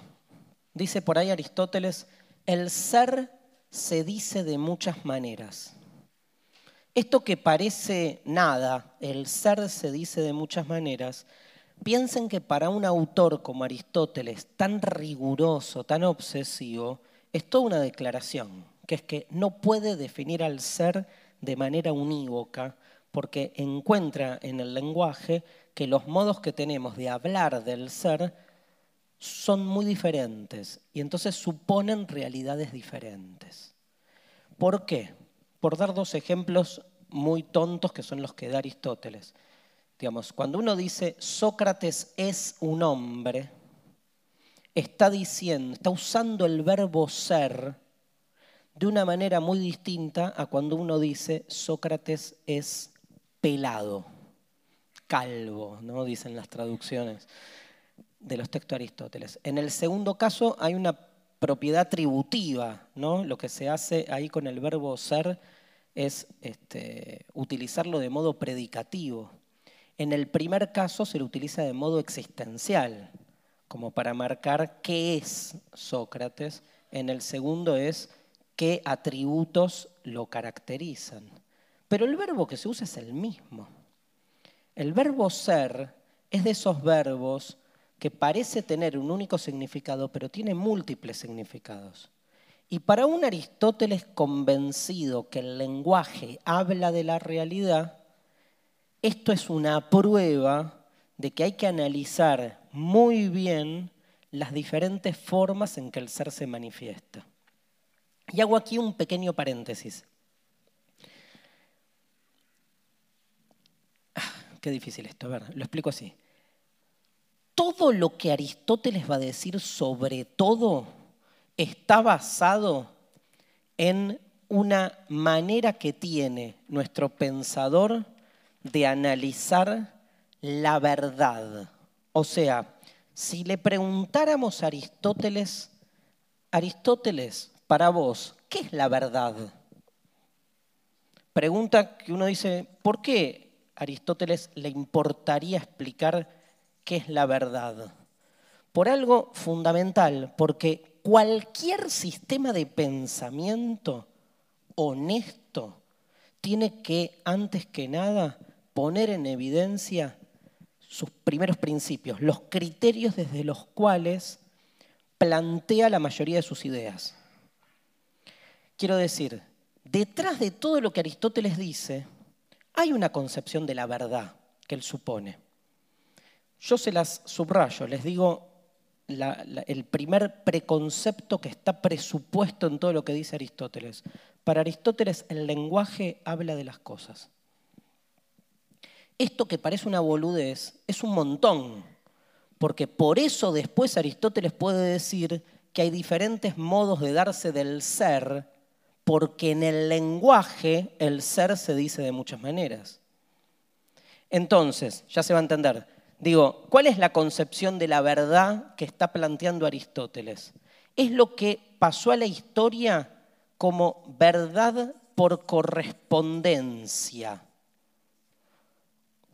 Una concepción de la verdad muy cuestionada. Tiene dos nombres, verdad por correspondencia o verdad por adecuación. ¿Qué dice la concepción de la verdad por correspondencia? Define qué es la verdad y la define como correspondencia entre el lenguaje y la realidad. En realidad, entre el pensamiento que se manifiesta en lenguaje para Aristóteles y la realidad. O sea, Aristóteles supone que las palabras hablan de las cosas. Hay que demostrarlo eso. Pero él lo supone. Y así establece su famosa definición de la verdad por correspondencia. ¿La escucharon alguna vez? Dice así. ¿Qué es lo verdadero? se pregunta Aristóteles. ¿Qué es lo verdadero? Y responde, decir de lo que es, qué es, y de lo que no es, que no es, es verdadero. Grosso. 60 años estudiando. Decir de lo que es que no es y de lo que no es que es es falso. Eso es Aristóteles. Sentido común, acuérdense. De nuevo, decir, no se olviden del verbo decir, porque para Aristóteles la verdad es una cuestión del lenguaje, de la relación entre las palabras y las cosas. Si yo digo de algo que es, que es, o digo de algo que no es, que no es, estoy diciendo la verdad. Ahora, si digo de lo que es, que no es, o de lo que no es, que es, los estoy cagando. O sea, si no hay pobreza en la Argentina y yo digo que hay pobreza en la Argentina, estoy diciendo de lo que no es, que es. Estoy mintiendo. Chan. Ahora, si digo, ¿no? si en la Argentina no hay pobreza y digo que en la Argentina no hay pobreza, estoy diciendo la verdad. El lenguaje se corresponde con la realidad. Claramente ustedes me dirán, ¿y quién puede hablar en nombre de la verdad? O sea, ¿quién puede decir hay o no hay pobreza en la Argentina? ¿Es tan subjetivo? No, bueno, la palabra subjetivo, tachen, tachen la doble, porque en la época antigua no existe. Eso es muy moderno, el pensar en la multivocidad de interpretaciones sobre lo real. Aristóteles incluso ni nos importa cómo es comprobable, él está haciendo metafísica. Él dice, ¿qué es lo verdadero? Muy simple, que se correspondan mis ideas y mis palabras con lo que hay en la realidad. ¿Y qué es mentir? Es decir, algo inexacto. Es, si yo veo que en la Argentina no hay pobreza, pero digo que hay pobreza, estoy mintiendo. O al revés. ¿Se entendió? Bueno, les quiero decir algo. Esta concepción de la verdad por correspondencia es muy famosa y está muy instalada en nosotros. Ahora, nosotros en la modernidad, nosotros los modernos, la hemos puesto en cuestionamiento porque justamente lo que empezamos a reivindicar es el valor de la subjetividad en la construcción de la verdad. Y entonces para nosotros lo verdadero implica más una construcción, por consenso, por imposición, por donde quieran. Pero ya nos resulta medio naif la idea de verdad por correspondencia porque es medio indemostrable que alguien pueda tener acceso a la realidad para decir justo lo que es, o que nuestro lenguaje sea transparente y, como les decía antes, no esté influenciado por nuestro cuerpo, nuestra historia, nuestro género, lo que sea. Ahora es muy interesante porque las diferentes definiciones de verdad que hay después de la verdad por correspondencia, todas ponen el acento como en una estructura de la subjetividad. Para darles el ejemplo más eh, opuesto, la idea de verdad como interpretación, donde Nietzsche dice, no hay hechos, solo interpretaciones. ¿Qué es lo verdadero? Lo que yo interpreto sobre un hecho. Pero si lo interpretás no es verdadero, lo que vos interpretás. Bueno, no, no es verdadero para la idea de verdad por correspondencia. Pero para el que cree que la verdad siempre es un acto de interpretación, la verdad por correspondencia también es una interpretación. Entonces se da este conflicto. Yo para cerrar este paréntesis, la mejor prueba de que la verdad no existe es que hay múltiples y diversas definiciones sobre la verdad. Y me, me, eh, me refuto a mí mismo. No estoy diciendo con eso que no exista la verdad. Digo, lo que digo es que esta manera de pensar la verdad por correspondencia no es la única. Eso prueba que no hay una única manera de concebir qué es lo verdadero. Pero eso prueba que la verdad por definición no existe, porque no puede haber más de una verdad. En todo caso, habría que cambiar la palabra verdad, porque la palabra verdad como concepto está como sobrecargada por toda esta idea muy occidental de que tiene que ser única. O sea, si hay dos verdades para nuestra tradición sobre la verdad, una es verdadera, la otra es chamullo. No, hay dos verdades. Suponete que aceptemos que hay más de una verdad. Todo bien, pasamos a democratizar el saber, hay más de una verdad. Entonces uno dice, bueno, no existe la verdad, existen verdades. Pero te miras diciendo, bueno, llamar verdad a algo que no es único es como demasiado. ¿Me siguen? Eso, nada. Estaba pensando en relacionarlo con el amor, ¿no? Cuando uno dice, el amor ideal no existe, ¿qué tenés? Vínculos. Vínculos, ¿sí? Llamar a amor, o sea, si amor es eso grande, bueno, lo que nos pasa como que da, da cosa llamarlo amor, ¿no? Porque si el verdadero amor es tan grande, lo que nos pasa a nosotros es tan chiquito, ¿sí? y si uno se cree que es grande lo que le pasa, bueno, después se va a curar a los golpes. Pero digo, es esa idealización, con la verdad pasa lo mismo. Hago el chiste con el amor para que se vea el paralelo. Con la verdad pasa lo mismo. Está tan idealizada la verdad como única que entonces después, cuando aceptamos finalmente que no hay una verdad, sino interpretaciones o conjeturas o lecturas provisorias que entran en conflicto, que dialogan, parecen pocas, perdón, parecen poco, pero eso es lo que hay y no es poco. Al revés, es hasta incluso una lectura más abierta de la construcción de sentido, más dialógica. El que tiene la verdad no dialoga, baja línea. ¿no? Digamos, la verdad obtura la posibilidad de diálogo en algún punto. Bien, entonces, dicho esto, vuelvo al ser. Em,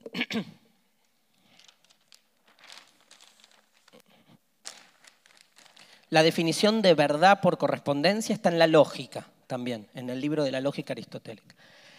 Decíamos que el ser se dice de muchas maneras. Bueno, es cierto. Hay para Aristóteles dos formas de darse el ser, en sí y en otro.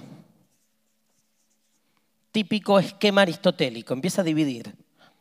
Hay cosas que son en sí, hay cosas que son en otro. La calvicie no existe en sí.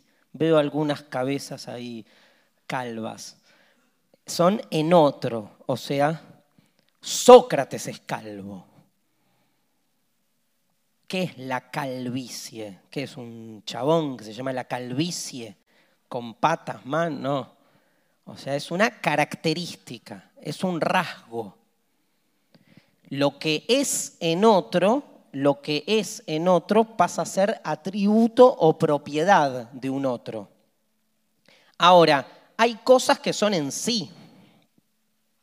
Lo que hay que encontrar es justamente esas cosas que son en sí, esos sujetos a partir de los cuales, digamos, las cosas estructuran su sentido en esa relación que todo el mundo conoce en la gramática como sujeto y predicado. O sea, hay una sustancia, y este es el término que va a introducir Aristóteles, hay una sustancia que está rodeada de atributos. Esta sustancia en latín substare, lo que está por debajo de lo que está de lo que, lo que está por debajo de lo que se me presenta estando. Sustancial, esencial. Sustancia o esencia vendría a ser el ser en sí. Esa sustancia o esencia está caracterizada de múltiples maneras.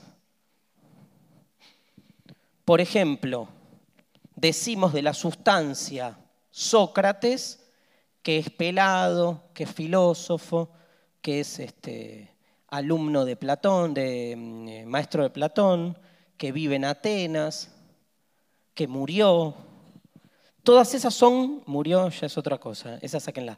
Todas son características o atributos de una sustancia. Hay elementos que hacen a lo que yo soy en sí a mi esencia, a mi sustancia, y hay elementos de los que podría carecer y yo sigo siendo yo. Lo sustancial a mí es aquello que si me saco, sin embargo, yo sigo siendo yo. Por ejemplo, ¿es sustancial a Darío tener el pelo largo? No, porque mañana me paso la maquinita, quedo pelado y sigo siendo yo. Creo. ¿Es sustancial a Darío que hace filosofía? No. Mañana renuncio a hacer filosofía, me dedico a lo que debería haber hecho siempre, que es al fútbol paso a ser, Ventura fue técnico, Luis Ventura, así que yo puedo ser técnico. Voy a ser técnico, sigo siendo Darío, paso a ser el idiota este que se dedica al fútbol. Bueno, ¿qué más? Mi ideología, mi género, Estar vivo es un brete ahí, ¿no? Porque estar vivo es un atributo o es parte esencial de lo que soy. Ahí encontraríamos algo que habla más de lo sustancial, ¿no? Que de lo accidental. Mi cuerpo es sustancial o accidental. ¿Dónde poner el límite, no? No es fácil. Hay cosas que son fáciles. El pelo es fácil. La ropa es fácil. La profesión es fácil. Ahora, se pone cada vez peor. Pone dice, bueno, no sé, el color de ojos o algo más fuerte. El cuerpo, bueno, me hago una cirugía estética así radical, cambio absolutamente mi fisonomía. ¿Sigo siendo Darío? Sí, ¿qué hay? Un alma. Van a caer en esa, ¿eh? Cambié todo mi cuerpo. Me dieron cuatro médicos, me dijeron, soy Brad Pitt ahora. No soy más Darío. Mi número de documento, lo rompí. Hay una película, La Red, ¿la vieron? Creo que se llama. Con Sandra Bullock, que la borran de todos los registros. Y entonces no es más nadie. Tremendo eso. ¿Cuál es el límite para que algo deje de ser lo que es? ¿No? Bueno, para... ¿Eh? La definición, muy bien, la definición va a la sustancia. Lo interesante va a la sustancia. Tratamos de dar con lo esencial. ¿Listo? Olvídense de Darío. Muy bien ser vivo ahí. Olvídense de Darío. Un triángulo, hablemos de un triángulo. Que esté dibujado un triángulo en el aula de mi colegio. ¿Es esencial o sustancial el triángulo? No que esté dibujado, ¿es sustancial el triángulo? ¿Sí? O sea, imagínense que nadie dibuja un triángulo nunca. ¿El triángulo no existe más? ¿Sí? Definición de triángulo, como dicen acá. Una figura cuyos ángulos interiores suman 180 grados. Si lo dibujo o no lo dibujo, importa un comino. Eso es un atributo, la grafía del triángulo. Que sea equilátero, que sea de la medida que sea el triángulo de las Bermudas. ¿Sigue existiendo el triángulo de las Bermudas? Es del siglo pasado, ¿no? que los aviones desaparecían. Hay algo que define al triángulo en tanto triángulo que es la suma de sus ángulos. Bueno, ¿qué define a Darío o a cada uno de ustedes para dar con su esencia? Chan. Todo es la pregunta por la identidad, por lo que es idéntico a mí mismo. La sustancia es nuestra identidad, porque es lo que es idem, de ahí viene identidad, es lo que se repite siempre lo mismo qué se repite siempre lo mismo? Más para nuestra cultura tan antiaristotélica en ese sentido, según la cual estamos siendo otros todo el tiempo. Si estamos siendo otros todo el tiempo, ¿qué queda de la sustancia? Es muy interesante plantear la concepción de la sustancia. Algunos lo escriben con B larga, ¿no? más viejos en realidad, este, contraponer la idea de la sustancia de Aristóteles con la de Platón. O sea, para Platón las cosas son lo que son porque son copias de una matriz o idea que está en otro mundo que es perfecta. Pero Platón no quiere saber nada con otro mundo. Aristóteles no quiere saber nada con otro mundo. Entonces, ¿qué va a tratar de hacer Aristóteles? va a tratar de encontrar, va a intentar definir a cada una de las cosas en sí mismas, sin la necesidad de tener que salir a otro mundo. Pero tiene un problema, porque tiene que encontrar un elemento para que sea la sustancia, que tenga dos características antagónicas, que sea al mismo tiempo individual, o sea, Darío, o sea, esta mesa, y al mismo tiempo universal, que tenga una característica que por su universalidad pueda dotarnos de un conocimiento absoluto. ¿Cómo explico que es una mesa? Platón lo explica más fácil. Es una copia de la idea de mesa. ¿Qué dice Aristóteles? No hay otro mundo. Empecemos por lo más fácil. Esta mesa, ¿por qué es una mesa? Porque tiene una sustancia de mesa. No porque es copia de la idea de mesa, sino porque de modo inmanente, no trascendente, inmanente, o sea, en sí misma, en su interior, intrínsecamente, la mesa posee ese universal que la hace ser mesa y no silla. Es como si la idea platónica habitara al interior de una mesa que no puede dejar de ser una mesa natural, material, parte de este mundo. No hay nada fuera de este mundo para Aristóteles, todo está en este mundo.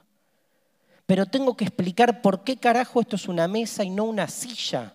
¿Cómo hago si no hay otro mundo donde está la mesa ideal, la silla ideal, de las cuales estas mesas, sillas son copias? ¿Cómo hago? Tengo que bajar el mundo de las ideas y ponerlo en cada uno de los objetos debería estar la idea de mesa tanto en esta mesa como en todas las mesas que hay en el mundo.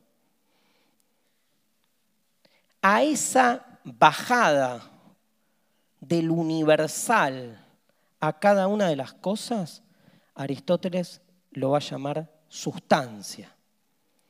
Y la sustancia tiene una característica doble que a todos nos irrita porque es al mismo tiempo universal e individual. Y esto es como el gran descubrimiento de Aristóteles desde la metafísica filosófica.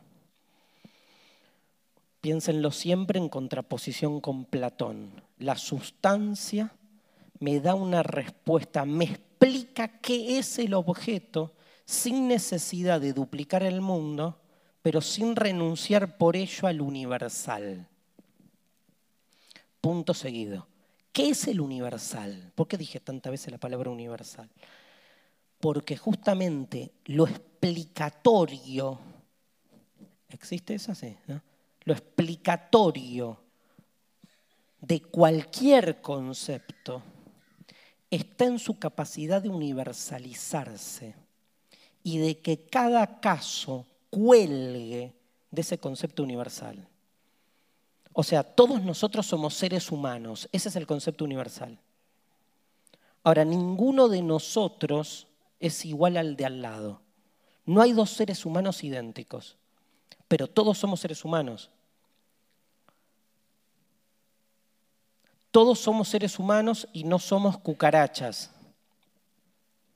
salvo para algunos que, ¿no? que hay seres humanos que son cucarachas. Tremendo pero es otro tema. Todos somos seres humanos. En esa gradación del microscopio, si yo agarro el microscopio y digo, quiero entender quiénes somos, voy a apuntarles a todos ustedes. Agarro el microscopio, lo gradúo, llego hasta la categoría de especie, somos todos seres humanos. Lo gradúo un poco más, somos todos rosarinos poco menos, somos todos chinos. ¿Vieron cuando uno dice son todos chinos? Todos lo mismo. En esa metáfora de todos lo mismo, hay un elemento universal. Ser rosarinos es un elemento universal. No porque no haya otra cosa en el universo que no sea rosarinos. Es universal por general. hay una universalidad, pero al mismo tiempo todo depende de la gradación, se dice así, ¿no? O graduación. ¿Con U o sin U? Bueno, eso de la lupa voy llegando a zonas como más particulares menos particulares, más abstractas menos abstractas. Y acá viene como, ¿me siguen hasta acá? Y acá viene como el planteo más de fondo de Aristóteles, que es que Aristóteles, a diferencia de Platón, va a decir, bueno, a ver, no existe nada, nada que no tenga un aspecto material. O sea, no existe nada en el mundo que no tenga materialidad. Y acá rompe con Platón. Era, ¿se acuerdan lo de la clase pasada? El dedo para arriba, el dedo para abajo. O sea, para Platón, para Platón, hay, no solo hay, sino que las verdaderas cosas que hay no tienen materia.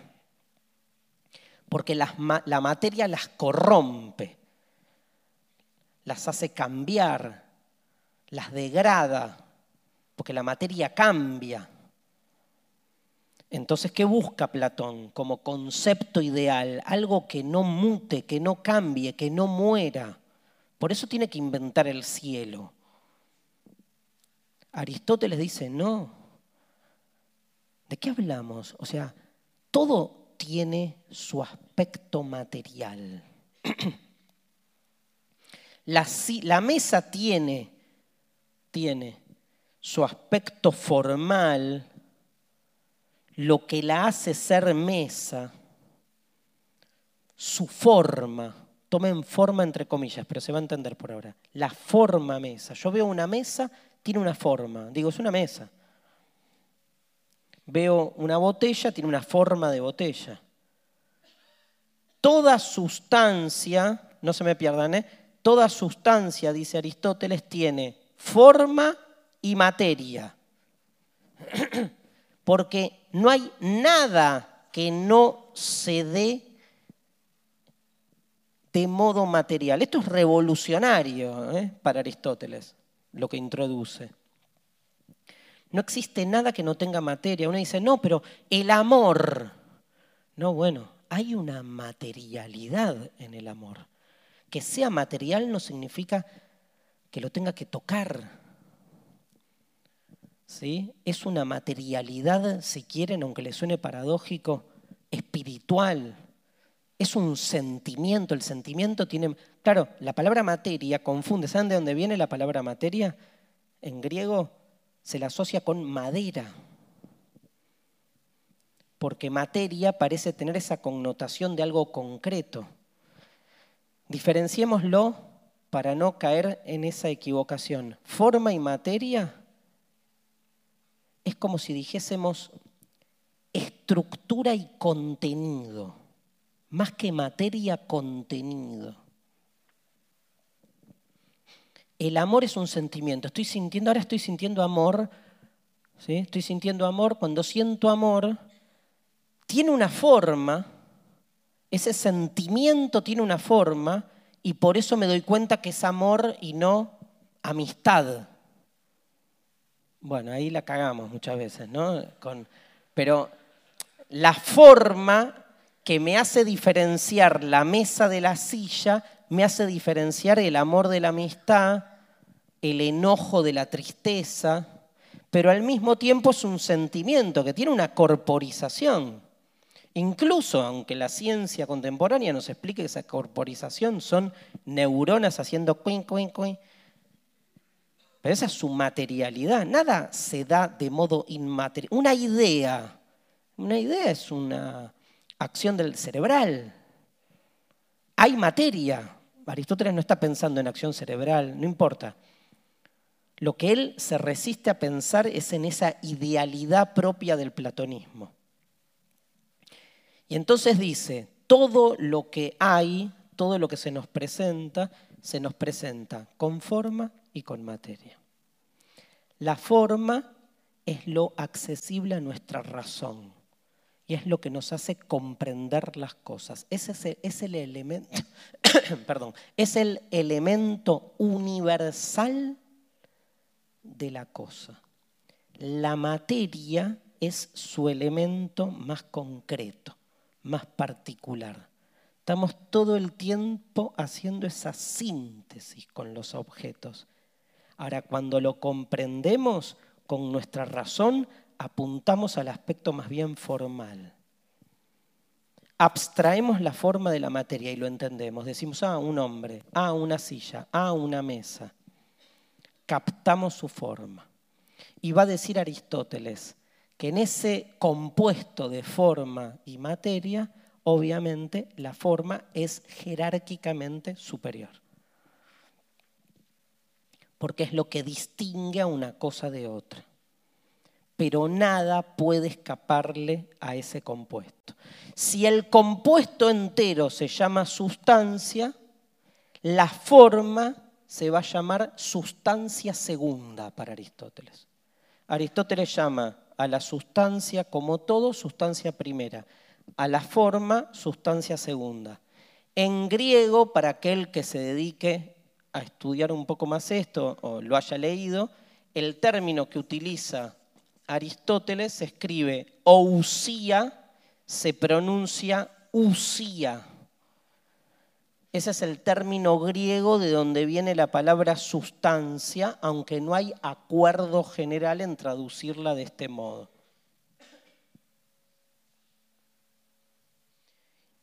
Y es aquí donde Aristóteles se permite formular la que es tal vez su teoría más famosa, que es la teoría de las cuatro causas. Quiero entender por qué las cosas son como son. Hasta hoy creía que una cosa era lo que era en virtud de las razones que hacen que algo sea lo que es, de las causas que lo constituyen. Ojo, dice Aristóteles, no hay una causa, hay cuatro. Nada, realmente, digamos, como, ¿por qué cuatro y no más? Todo eso es lo discutible. Las categorías, yo antes no ahondé, pero los atributos que da Aristóteles de la sustancia son nueve. Y uno dice, pero pueden haber más, pero él los divide así, lugar, tiempo, eh, pasión, posesión, posición, relación, este, cantidad, calidad, y a partir de ahí, ¿no? Pero tiene como esta manía de clasificarlo todo, que por otro lado es muy útil para una economía del pensamiento. Uno agarra el sistema aristotélico, se lo aprende de memoria y ve la vida aristotélicamente. Y es contenedor, porque es una totalidad que funciona. Es casi una religión en algún punto. ¿no? Este, nos brinda como una explicación de todo todo se explica con estas categorías. ¿Cuáles son las cuatro causas? ¿Conocen? Causa formal, material, eficiente y final. Va de nuevo. Formal, material, eficiente, final. La nueva, la que nadie había dicho y que es la gran novedad de Aristóteles, es la final, la causa final. Vamos una por una. Voy a hacer lo que no hay que hacer, que es empezar con un ejemplo. Vieron que me cuestan los ejemplos, pero porque para mí se pierde, pero no importa. Vamos a empezar al revés. ¿Qué el ejemplo más usado de la historia de la filosofía? La mesa. ¿Por qué? por vagancia intelectual. ¿no? Uno podría pensar, no sé, el arco iris. No, la mesa, pues lo tenés al lado. Causa formal. ¿Qué es esto? ¿No? ¿Qué tipo de objeto es una mesa? Un mueble, muy bien. O sea, la causa formal, como vimos antes entre forma y materia, lo que me da es la característica universalizable de la mesa. Yo entiendo que esto es mesa porque es un mueble entre distintos tipos de muebles. ¿Sí? Causa material. ¿De qué está hecha la mesa? Esa es la pregunta por la causa material. Por la causa formal es ¿qué es? ¿Qué tipo de ente es? La causa, son todas preguntas por la causa, por su razón de ser. Tómenlo como sinónimo. Causa material. ¿Cuál es su materia? ¿De qué está hecho? ¿De qué está hecha la mesa? De madera, de hierro, de lo que sea. De lo que sea no, porque yo no le pregunto a la mesa, yo le pregunto a esta señora mesa que está acá enfrente mío. Entonces, ¿cuál es la causa material de esta mesa? Hierro, madera, plástico. Interesante, porque, no les quiero hacer quilombo, ¿eh? Aristóteles puro, pero interesante porque yo después agarro la madera y a la madera de esta mesa, en tanto madera, le puedo preguntar por sus cuatro causas. La causa, voy a hacer quilombo igual, la causa material de la mesa es la madera que hace a esta mesa. La causa material de la madera que hace a esta mesa, ¿cuál es? El árbol. Está bien. Me encantó. Me imaginé un árbol acá. No, no es el árbol, porque el árbol es de donde proviene la madera. La madera no está hecha de árbol. ¿No? No, proviene del árbol.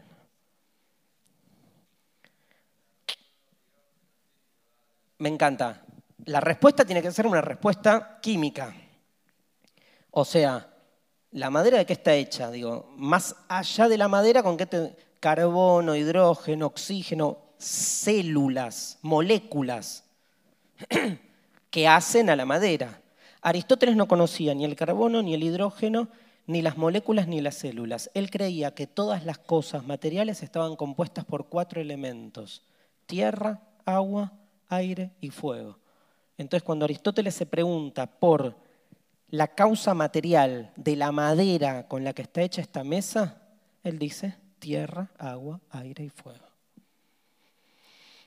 Así uno va abstrayendo para abajo o para arriba.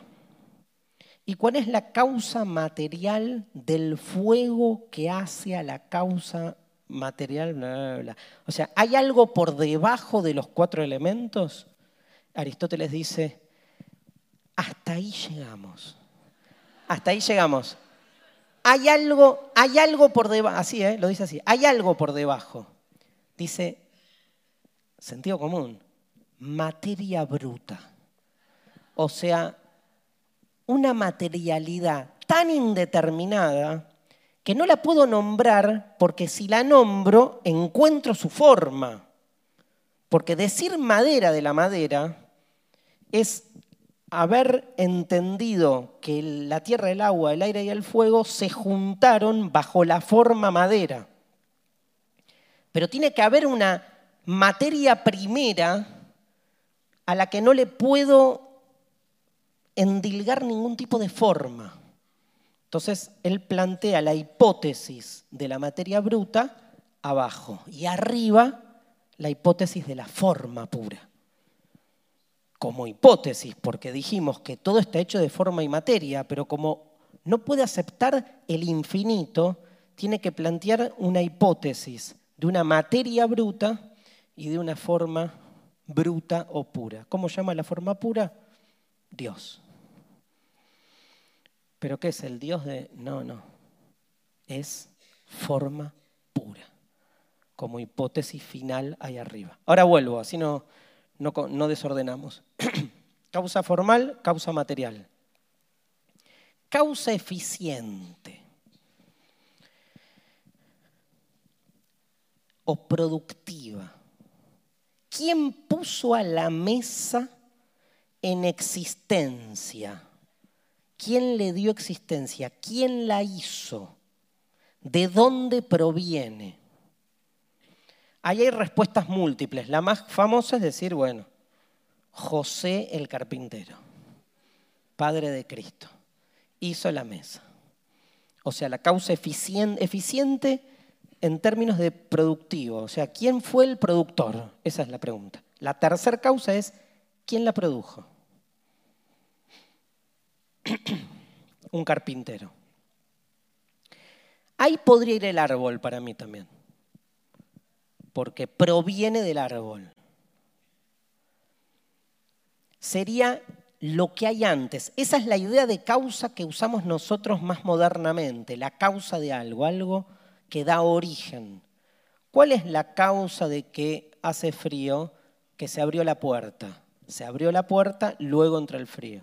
La apertura de la puerta produjo el, el acto, o sea que es lo previo que hace que algo sea. En el caso de la mesa, sería el carpintero trabajando la madera. Causa final.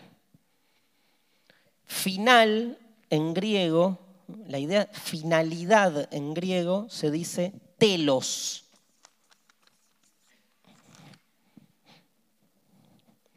que no tiene nada que ver con los hoteles de alojamiento. Aunque el chiste es que la causa final, bueno, no importa. Em, la causa final o telos. De ahí viene un término que ustedes habrán oído muchas veces que es teleología, que a veces lo confundimos con teología y que no tiene que ver, tiene una asociación pero no tiene que ver.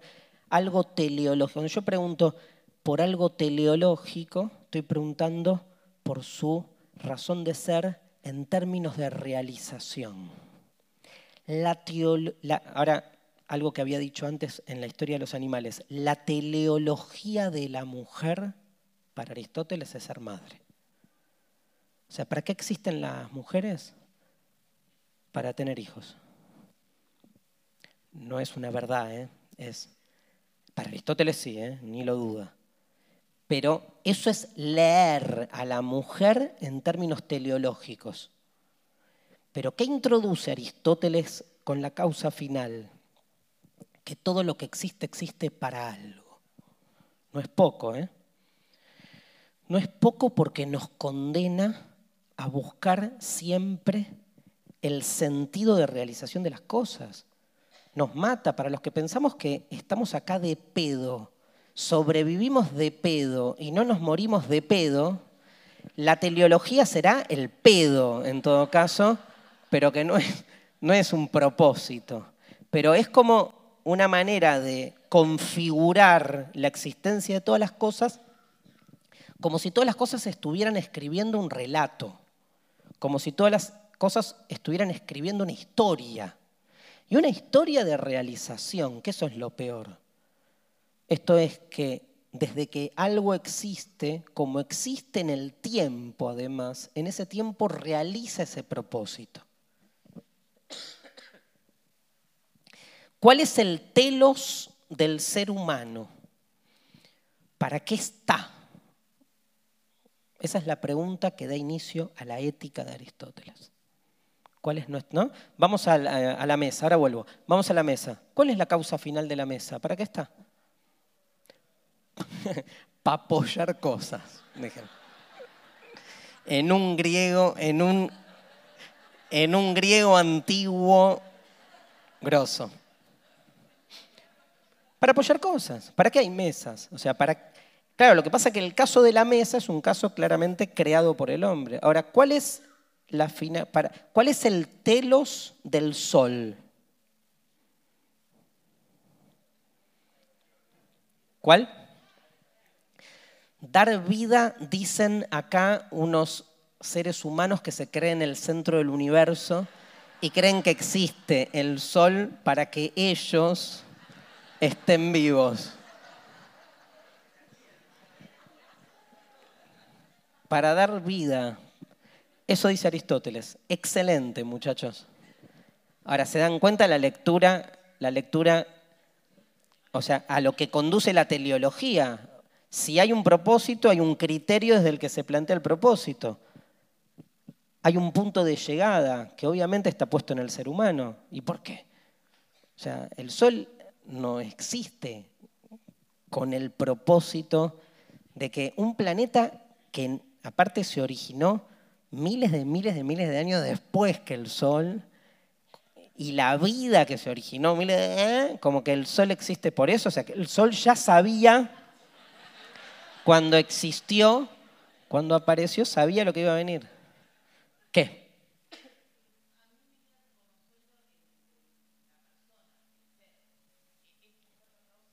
Ahí la, aplicamos. Ahora, ahí empecé con lo de cuando le pregunté por la causa final del hombre. Ahora, vuelvo ahí. Em, no, lo que pasa con el sol es que en realidad el problema del, teleologismo es que lo medimos, damos por supuesto el punto de llegada, y el punto de llegada siempre es el ser humano. Me encantaría una teleología inhumana deshumana, donde lo humano es un aspecto más, ¿no? Pero digo, hay que bancarse realmente la omnipotencia intelectual de pensar que todas las cosas que existen de modo absoluto en el universo existen para algo y peor que el ser humano puede saber para qué. Eso es tremendo, pero eso es Aristóteles, ¿eh? y eso es media historia de la filosofía, esa especie de omnipotencia en poder saberlo todo. También, ni hablar, desde la actualidad, porque aparte ese propósito muy bien tiene que ver con una realización que se da en el tiempo.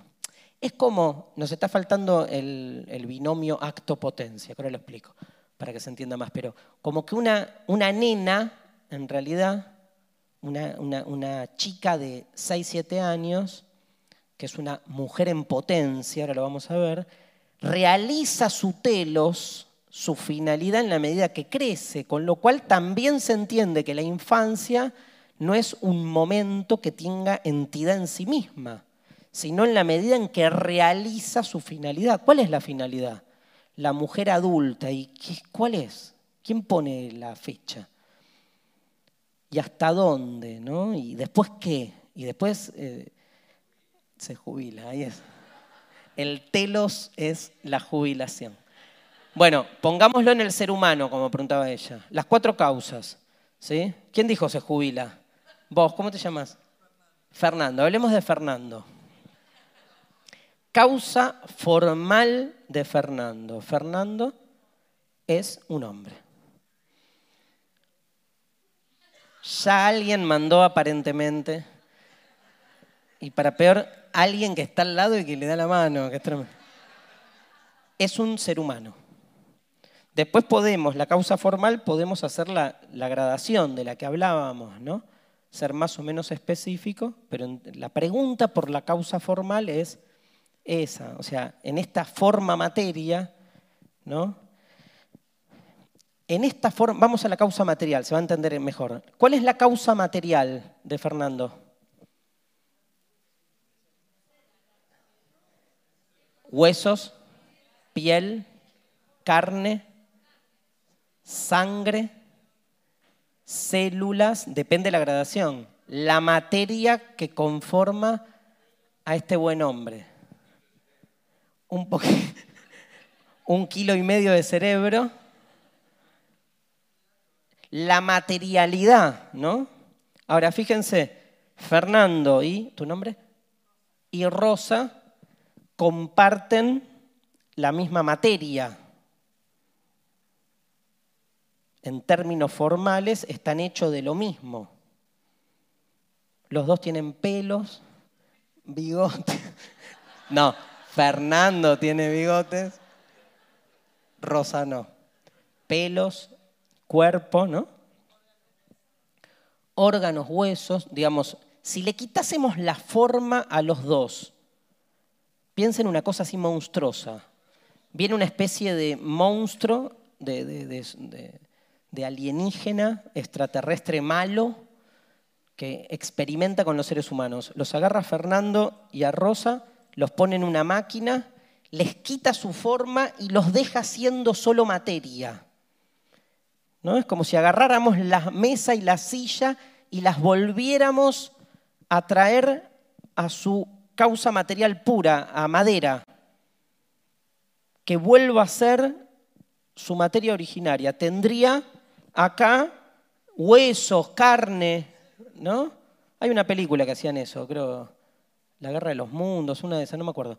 Este, células, ahí está, células, ¿no? Como esa imagen, viene un meteorito, explota contra la Tierra, pero así, o sea, nos aplasta a todos en la plastitud más exagerada. ¿Qué queda? Polvo, o sea, materia, célula. Entonces, lo que diferencia a Fernando de Rosa es su forma. Porque en términos materiales son iguales. Claro, por ahí hay más cantidad de materia en Fernando que pesa más que Rosa, digamos. Tiene más huesos. Pero la diferencia está en la forma. Causa eficiente, causa productiva para Aristóteles, ¿cuál es? Los padres. Acá es claramente los padres. Los padres tuvieron, o sea, el caso es para cualquier ser humano, ¿no? Son nuestros padres nuestra causa eficiente dentro de la teoría de la reproducción biológica en la que nos manejamos nosotros. ¿no? Y acá viene el problema, causa final. ¿Para qué está Fernando o Rosa o Darío o ustedes en la vida? ¿Para qué? Siempre hay uno que dice para morir. El escéptico nato que dice nacimos para morir. No hubiéramos nacido para Aristóteles, o sea que hay un propósito. Pero ¿cuál es el propósito? ¿Qué realiza cada uno en términos de ente humano? ¿Cómo empieza la ética? ¿Alguno sabe? No escucho, ¿eh? No. Bueno, es, es más fácil de lo que parece. Tener hijos. O sea que aquel que no tiene hijos es un ser humano al que le falta un 25% de su naturaleza. Acá lo dijeron, ser felices. La causa, no es simple, ¿eh? parece, pero la causa final es la felicidad. Por eso se introduce Aristóteles en la ética, porque la pregunta que inicia la ética es, ¿qué es la felicidad? o sea, realizarnos, la causa, vamos a verlo más abstractamente, la causa final, nuestra teleología, el propósito de nuestra existencia es realizar lo que somos. Llamamos felicidad a esa realización. No importa la palabra, porque no es felicidad, ah, para mí la felicidad es ir caminando por la calle cantando, no.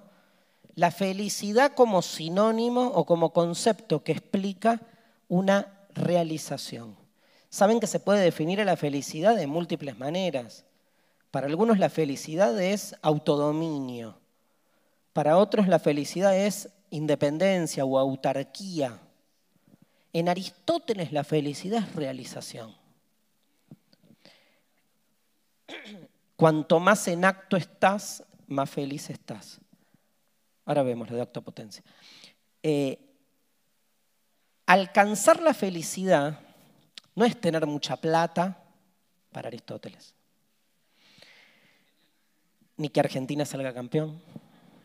Es un buen ejemplo. Argentina salía campeón o no salía campeón el lunes a laburar. Bueno, un poco más felices. Pero la felicidad de la que hablamos en términos de realización es otra cosa.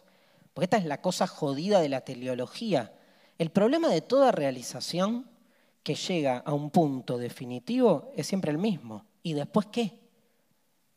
O sea, si alcancé mi realización hoy, acabo de alcanzar mi realización, gente, mañana, ¿qué hago? ¿Me pego un tiro? No, ¿me quedo realizado por la vida?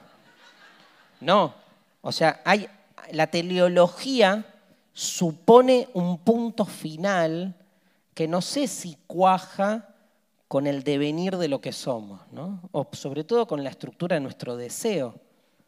En todo caso, una vez que me realizo, entonces me quiero realizar de otra manera. Pero entonces no es realización, porque la idea de, fíjense, la palabra realización viene de real, ¿no? O sea, ¿qué es realizarse como persona? Es alcanzar nuestra realidad más definitoria. O sea, yo soy más verdadero, más Darío, más real, en la medida en que puedo desarrollar o realizar lo que soy. ¿Y yo qué sé lo que soy? Bueno, pero ahí va. Pero para Aristóteles, nosotros nos, preguntamos, ¿yo qué sé lo que soy? Para Aristóteles te iba a decir, la mujer se realiza siendo madre. Eh, el hombre se realiza, ¿saben cómo se realiza el ser humano? No, se realiza el ser humano ejerciendo del modo más autónomo la característica que nos es propia, que es el pensamiento. Entonces, aunque les parezca una locura, para Aristóteles ser feliz es que nuestro pensamiento actúe sin ningún tipo de influencia de todos los aspectos materiales, corporales, instintivos, animales que los distorsionan. Cuanto más puramente se maneje nuestro pensamiento, más nos realizamos, más felices somos.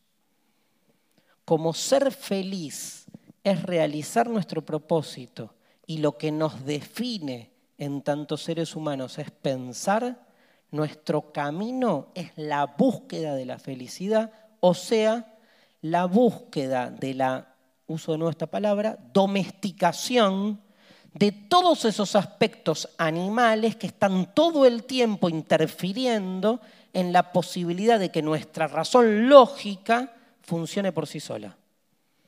Somos pensamiento metido en un cuerpo no lo dice así Aristóteles, ¿eh? pero para que se entienda. Metido en un cuerpo, cuerpo que está todo el tiempo molestando. Tenemos que poder someter al cuerpo con nuestro pensamiento para que la razón funcione por sí sola. Y entonces viene la famosa teoría aristotélica del punto medio dice Aristóteles en la ética,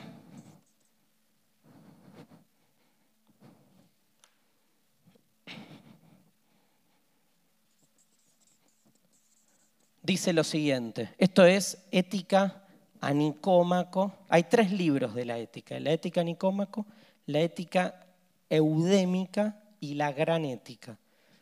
La gran ética se, se discute si es de él o es medio apócrifo, pero igual se toman a los tres libros para entender su teoría. Acá parte del concepto de arete, que se traduce al castellano como virtud.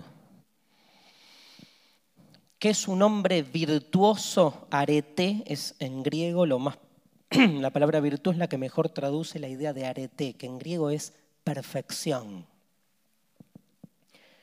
nuestra virtud, aquello, sí, aquella perfección en la que nos desarrollamos. ¿Qué es una virtud? ¿Me ayudan? ¿Usan la palabra ustedes? ¿Qué es una persona virtuosa? Una persona que hace bien las cosas, ¿no? Algo en especial, claro, pero ¿y una virtud ética?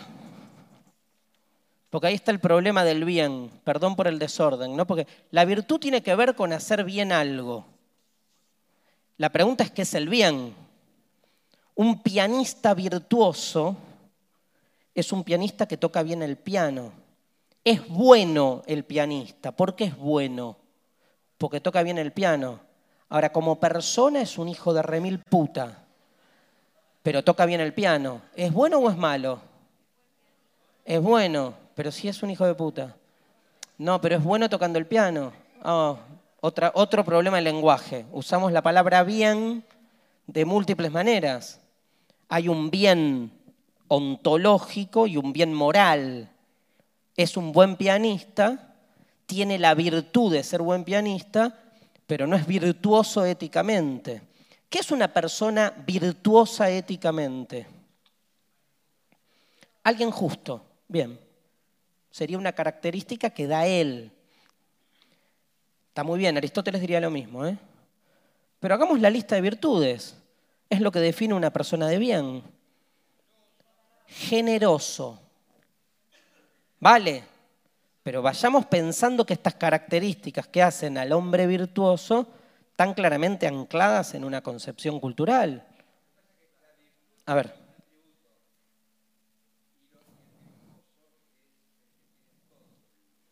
Claro, está bueno. Él habla de casi un santo, ¿no? Como una persona virtuosa, pero ese es el modelo. Ahora, lo interesante es que esas características que hacen a la buena persona, nada, te corres 300 kilómetros, te vas a Esparta y las características son otras. Con el, muy bien ahí, con el etos, eso se dice en griego etos, de ahí viene ética, la persona que se ajusta al etos de cada cultura es virtuosa para cada cultura. Es el gran, la gran discusión sobre el relativismo moral. En nuestra cultura occidental hay ciertos valores que son vistos como propios de un hombre virtuoso, que nos hacen un hombre de bien. Ahora, para Aristóteles, la principal virtud, Aristóteles no es todavía esta especie de maestra ciruela que está pensando en el chico virtuoso, que es el que estudia, hace los deberes, es prolijo, este, buen compañero, una maquinita, básicamente, ¿no? No tiene errores. Pobre, chico, ¿no? Pobre. Lo que le espera. Ahora, para Aristóteles, la virtud está muy ligada a una concepción del bien ontológica. ¿Qué es una persona virtuosa? Muy fácil. Una persona que domina su razón y desde su razón somete sus inclinaciones naturales. Y entonces, la principal virtud, ahora voy a plantear el esquema, se la conoce como frónesis. Palabra griega, mucha data tiré hoy, ¿eh? Frónesis, palabra griega mal traducida, pero la mejor traducción al castellano es prudencia. ¿Sabían que la prudencia es una virtud? ¿Sí? ¿Creen que la prudencia es una virtud? No. ¿Qué sería lo contrario a la prudencia? ¿Qué sería una persona imprudente? Arriesgada. Y el, ser una persona arriesgada es una virtud. Sí, hasta que te colocan tres cachetazos en...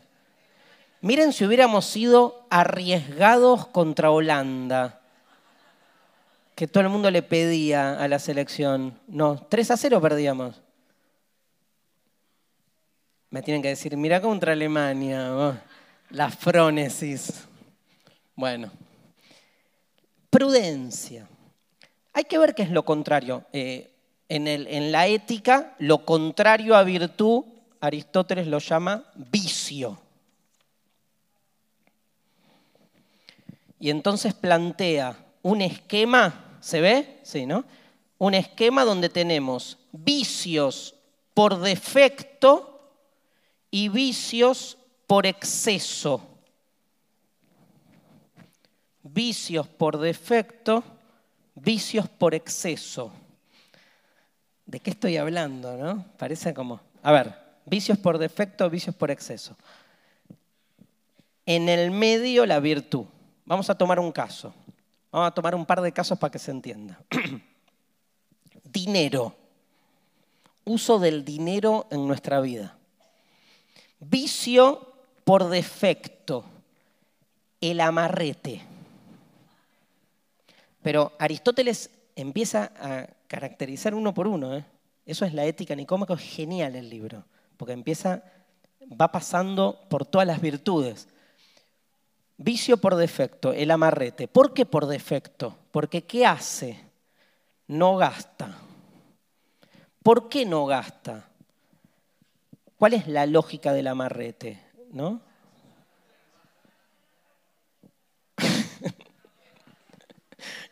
Cada uno habla de un problema suyo familiar, pero lo hace teoría, ¿no? Vieron que es como, uno hace de su biografía una teoría. Dice, no, los hombres por naturaleza te cagan. ¿Por qué? Porque me acaban de cagar, ¿no? A mí. Entonces, bueno, claro.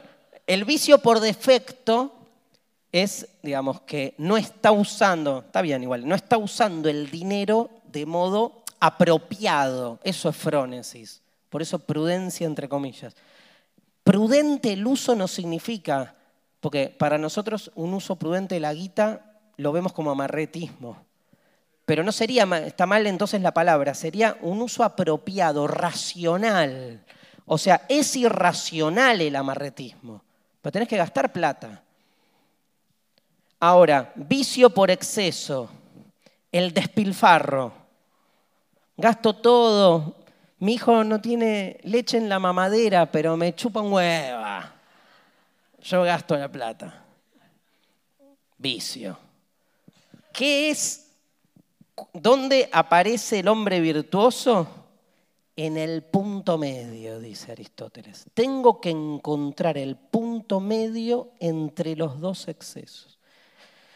Un hombre virtuoso, la virtud, dice Aristóteles, es un hábito porque tiene que repetirse, es un hábito basado en el principio de la prudencia, a partir del cual busco siempre el punto medio entre dos extremos. O sea, en la medida en que ustedes tengan un uso virtuoso del dinero, esto es, ni sean amarretes ni despilfarradores, van a ser felices. Para ustedes la felicidad es gastar guita a lo loco. Para Aristóteles eso no es felicidad. Y de hecho podemos dar múltiples ejemplos de cómo el despilfarro tiene su contraparte. Pero como para Aristóteles la felicidad tiene que ver con la realización de nuestra razón, nuestra razón se realiza en la medida en que puede justamente dominar el vicio. Vamos a otro. Comer. Cualquiera, ¿eh? Vicio por defecto. La bulimia. ¿Cuál es? La anorexia. Vicio por exceso, que es el, la gula. ¿No?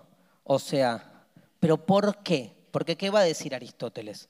Aristóteles va a decir, el ser humano tiene que comer. Esto es un hecho racional. Midamos incluso hasta científicamente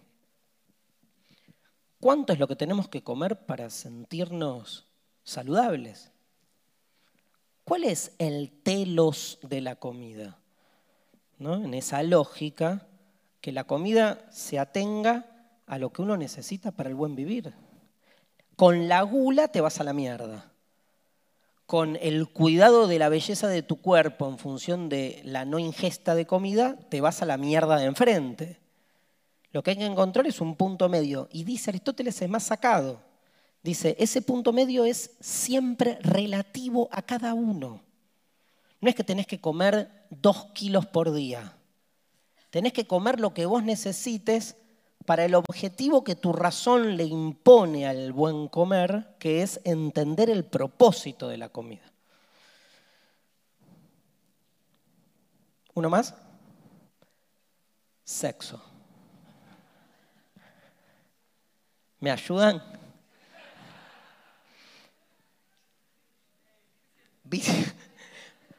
Vicio, por defecto. Uno al mes mandaron a...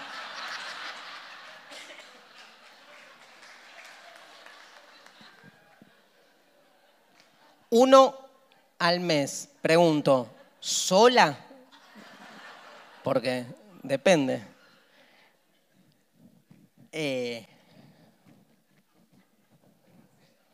¿Qué? El aceta, el célibe, sí. Sería, es que de nuevo, no hay que pensarlo, nosotros tenemos una lectura totalmente hedonista del sexo. En Aristóteles el sexo va a tener, hablemos de Aristóteles primero y después este, nos zarpamos un poco, pero en Aristóteles tiene una finalidad, primero reproductiva, y segundo, más allá de lo reproductivo, incluso desde el placer tiene una finalidad. O sea, no puedes estar todos los días, todo el tiempo teniendo sexo, porque incluso desde esa lógica se pierde el principio de placer, porque el placer tiene como ese juego con este, el hacer y el no hacer. La mujer no existe en Aristóteles, no existe, pero no existe en esa época, no existe está hablando básicamente del ser humano y el modelo obviamente que toma es el del macho. o sea, el vicio por defecto es pensar como pensaban muchos, eh, es, no tener ningún tipo de relación sexual. El vicio por exceso es estar todo el tiempo de farra sexual. El punto medio, que esto a nosotros nos suena raro, es pensar el sexo, es pensar prudentemente cuánto me conviene, para qué, ¿no? Este, con qué propósito. O sea, fíjense que la ética de Aristóteles es una ética de la mesura, es una ética de la medida, porque incluso, como decía acá el compañero, el ascetismo, en realidad el ascetismo como ideología tiene un propósito. O sea, el sexo por el, sexo por defecto, el vicio por defecto sería el que no tiene sexo porque le tiene miedo o porque no quiere, pero no con un propósito, o el que no puede, no sé, no con un propósito, porque la Z piensa que realmente, no teniendo sexo, realiza otras zonas, ¿no? La lógica del ascetismo es que al privar digamos, el, placer sexual, el placer como que sublima por otros lados. Entonces hay otras zonas de nuestra existencia que se vuelven más creativas. Pruébenlo. Van a ver. Tiene, tiene algo, tiene una lógica. Prueben, no sé, tres horas. Bueno, ¿se entendió? Entonces, este, este es como, uy, las 10 ya. Este es como el esquema de la ética aristotélica pensada desde el dominio. Ese dominio de sí va a llegar un momento, dice Aristóteles, que las personas van a alcanzar la felicidad cuando directamente empiecen a funcionar desde este punto medio, pero ya sin pensarlo. O sea, el hábito nos va a ir llevando a que en, algún momento vamos a funcionar Claro, nosotros desde hoy lo vemos, acá dijo máquinas, ¿no? Eh, lo vemos como algo medio autómata o aburrido, ¿no? Pero piensen que es este tipo de ética el tipo de manera de entender eh, la realización de la felicidad que dominó durante mucho tiempo, ¿no? Y muy tradicional, muy de un conservadorismo estructural muy propio del ser humano occidental. Me faltó el alma, me faltó la política y este, lo de acto y potencia y otras cosas. Pero bueno, con esto pudimos dar como tres, cuatro tips así importantes y los desarrollamos de la teoría de Aristóteles. Cierro con esto. Eh, muere Aristóteles en el 321, más o menos 22-21, y explota en esa época en Grecia lo que se conoce como el helenismo que es toda una serie de corrientes que van a tomar este último aspecto de la filosofía, o sea, la ética, y van a hacer filosofía solo con eso. Las corrientes helenistas, epicúreos, estoicos, escépticos, cínicos, son corrientes que van a entender que el propósito de la filosofía es alcanzar la felicidad.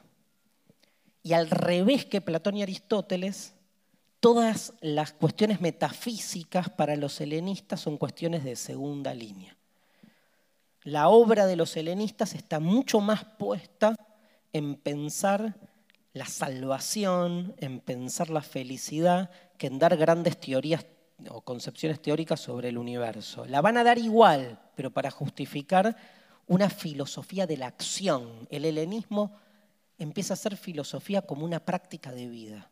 Palabra que llega hasta nosotros, ¿no? Una persona que tiene una filosofía de vida, ¿sí? Este, eso aparece muy fuertemente en esa época. Dentro de esas escuelas helenistas surge el cristianismo, que es una forma de comulgar esa filosofía griega que ya se vuelve romana. Recuerden que el cristianismo surge ya en tiempos romanos, pero que en términos filosóficos Roma lo que hace es proseguir el, helenismo de la última Grecia. Y el cristianismo va a habilitar toda una nueva concepción filosófica, va a superar este helenismo del que surge y va a volver a Platón y Aristóteles. Con eso se va a dar lo que se llama la Edad Media, Edad Media que, de la que vamos a hablar un poquito al principio de la clase pasada, que va como a modificar la filosofía occidental, va a ser una continuidad de la filosofía antigua, pero con una novedad tremenda que es la Biblia, ¿no? que va a transfigurar todas estas concepciones filosóficas. Esa Edad Media, como se la conoce, que va a durar los mil años, los famosos mil años de la Edad Media, va a explotar, sobre todo a finales del siglo XV, este, y de allí va a ir, van a ir surgiendo algunos autores que se pelean con el medievalismo, uno de los cuales, el último de los cuales, es un francés, René Descartes, que de, de alguna manera va a querer recuperar mucho de esta filosofía griega que vimos en estos tiempos y que para los modernos ¿sí? Eh, que la quieren recuperar, encuentran en el cristianismo el problema. O sea, el cristianismo se va a volver en la filosofía su gran otro, incluso el día de hoy. Esa especie de relación extraña que sostiene la filosofía con la religión que se vuelve incomprendida. Descartes rompe con eso e inicia un tipo de filosofía que no es joda, que llega claramente hasta nuestros días. Si nosotros tenemos algo de platónicos y algo de aristotélicos, seguramente más allá de las procedencias no tenemos nada de medievales, porque incluso lo religioso que tengamos no tiene ese corte escolástico, dogmático, pero seguro que somos hijos de la modernidad. Esa modernidad la vamos a trabajar desde la clase que viene con Descartes. Bueno, Muchas gracias por estar.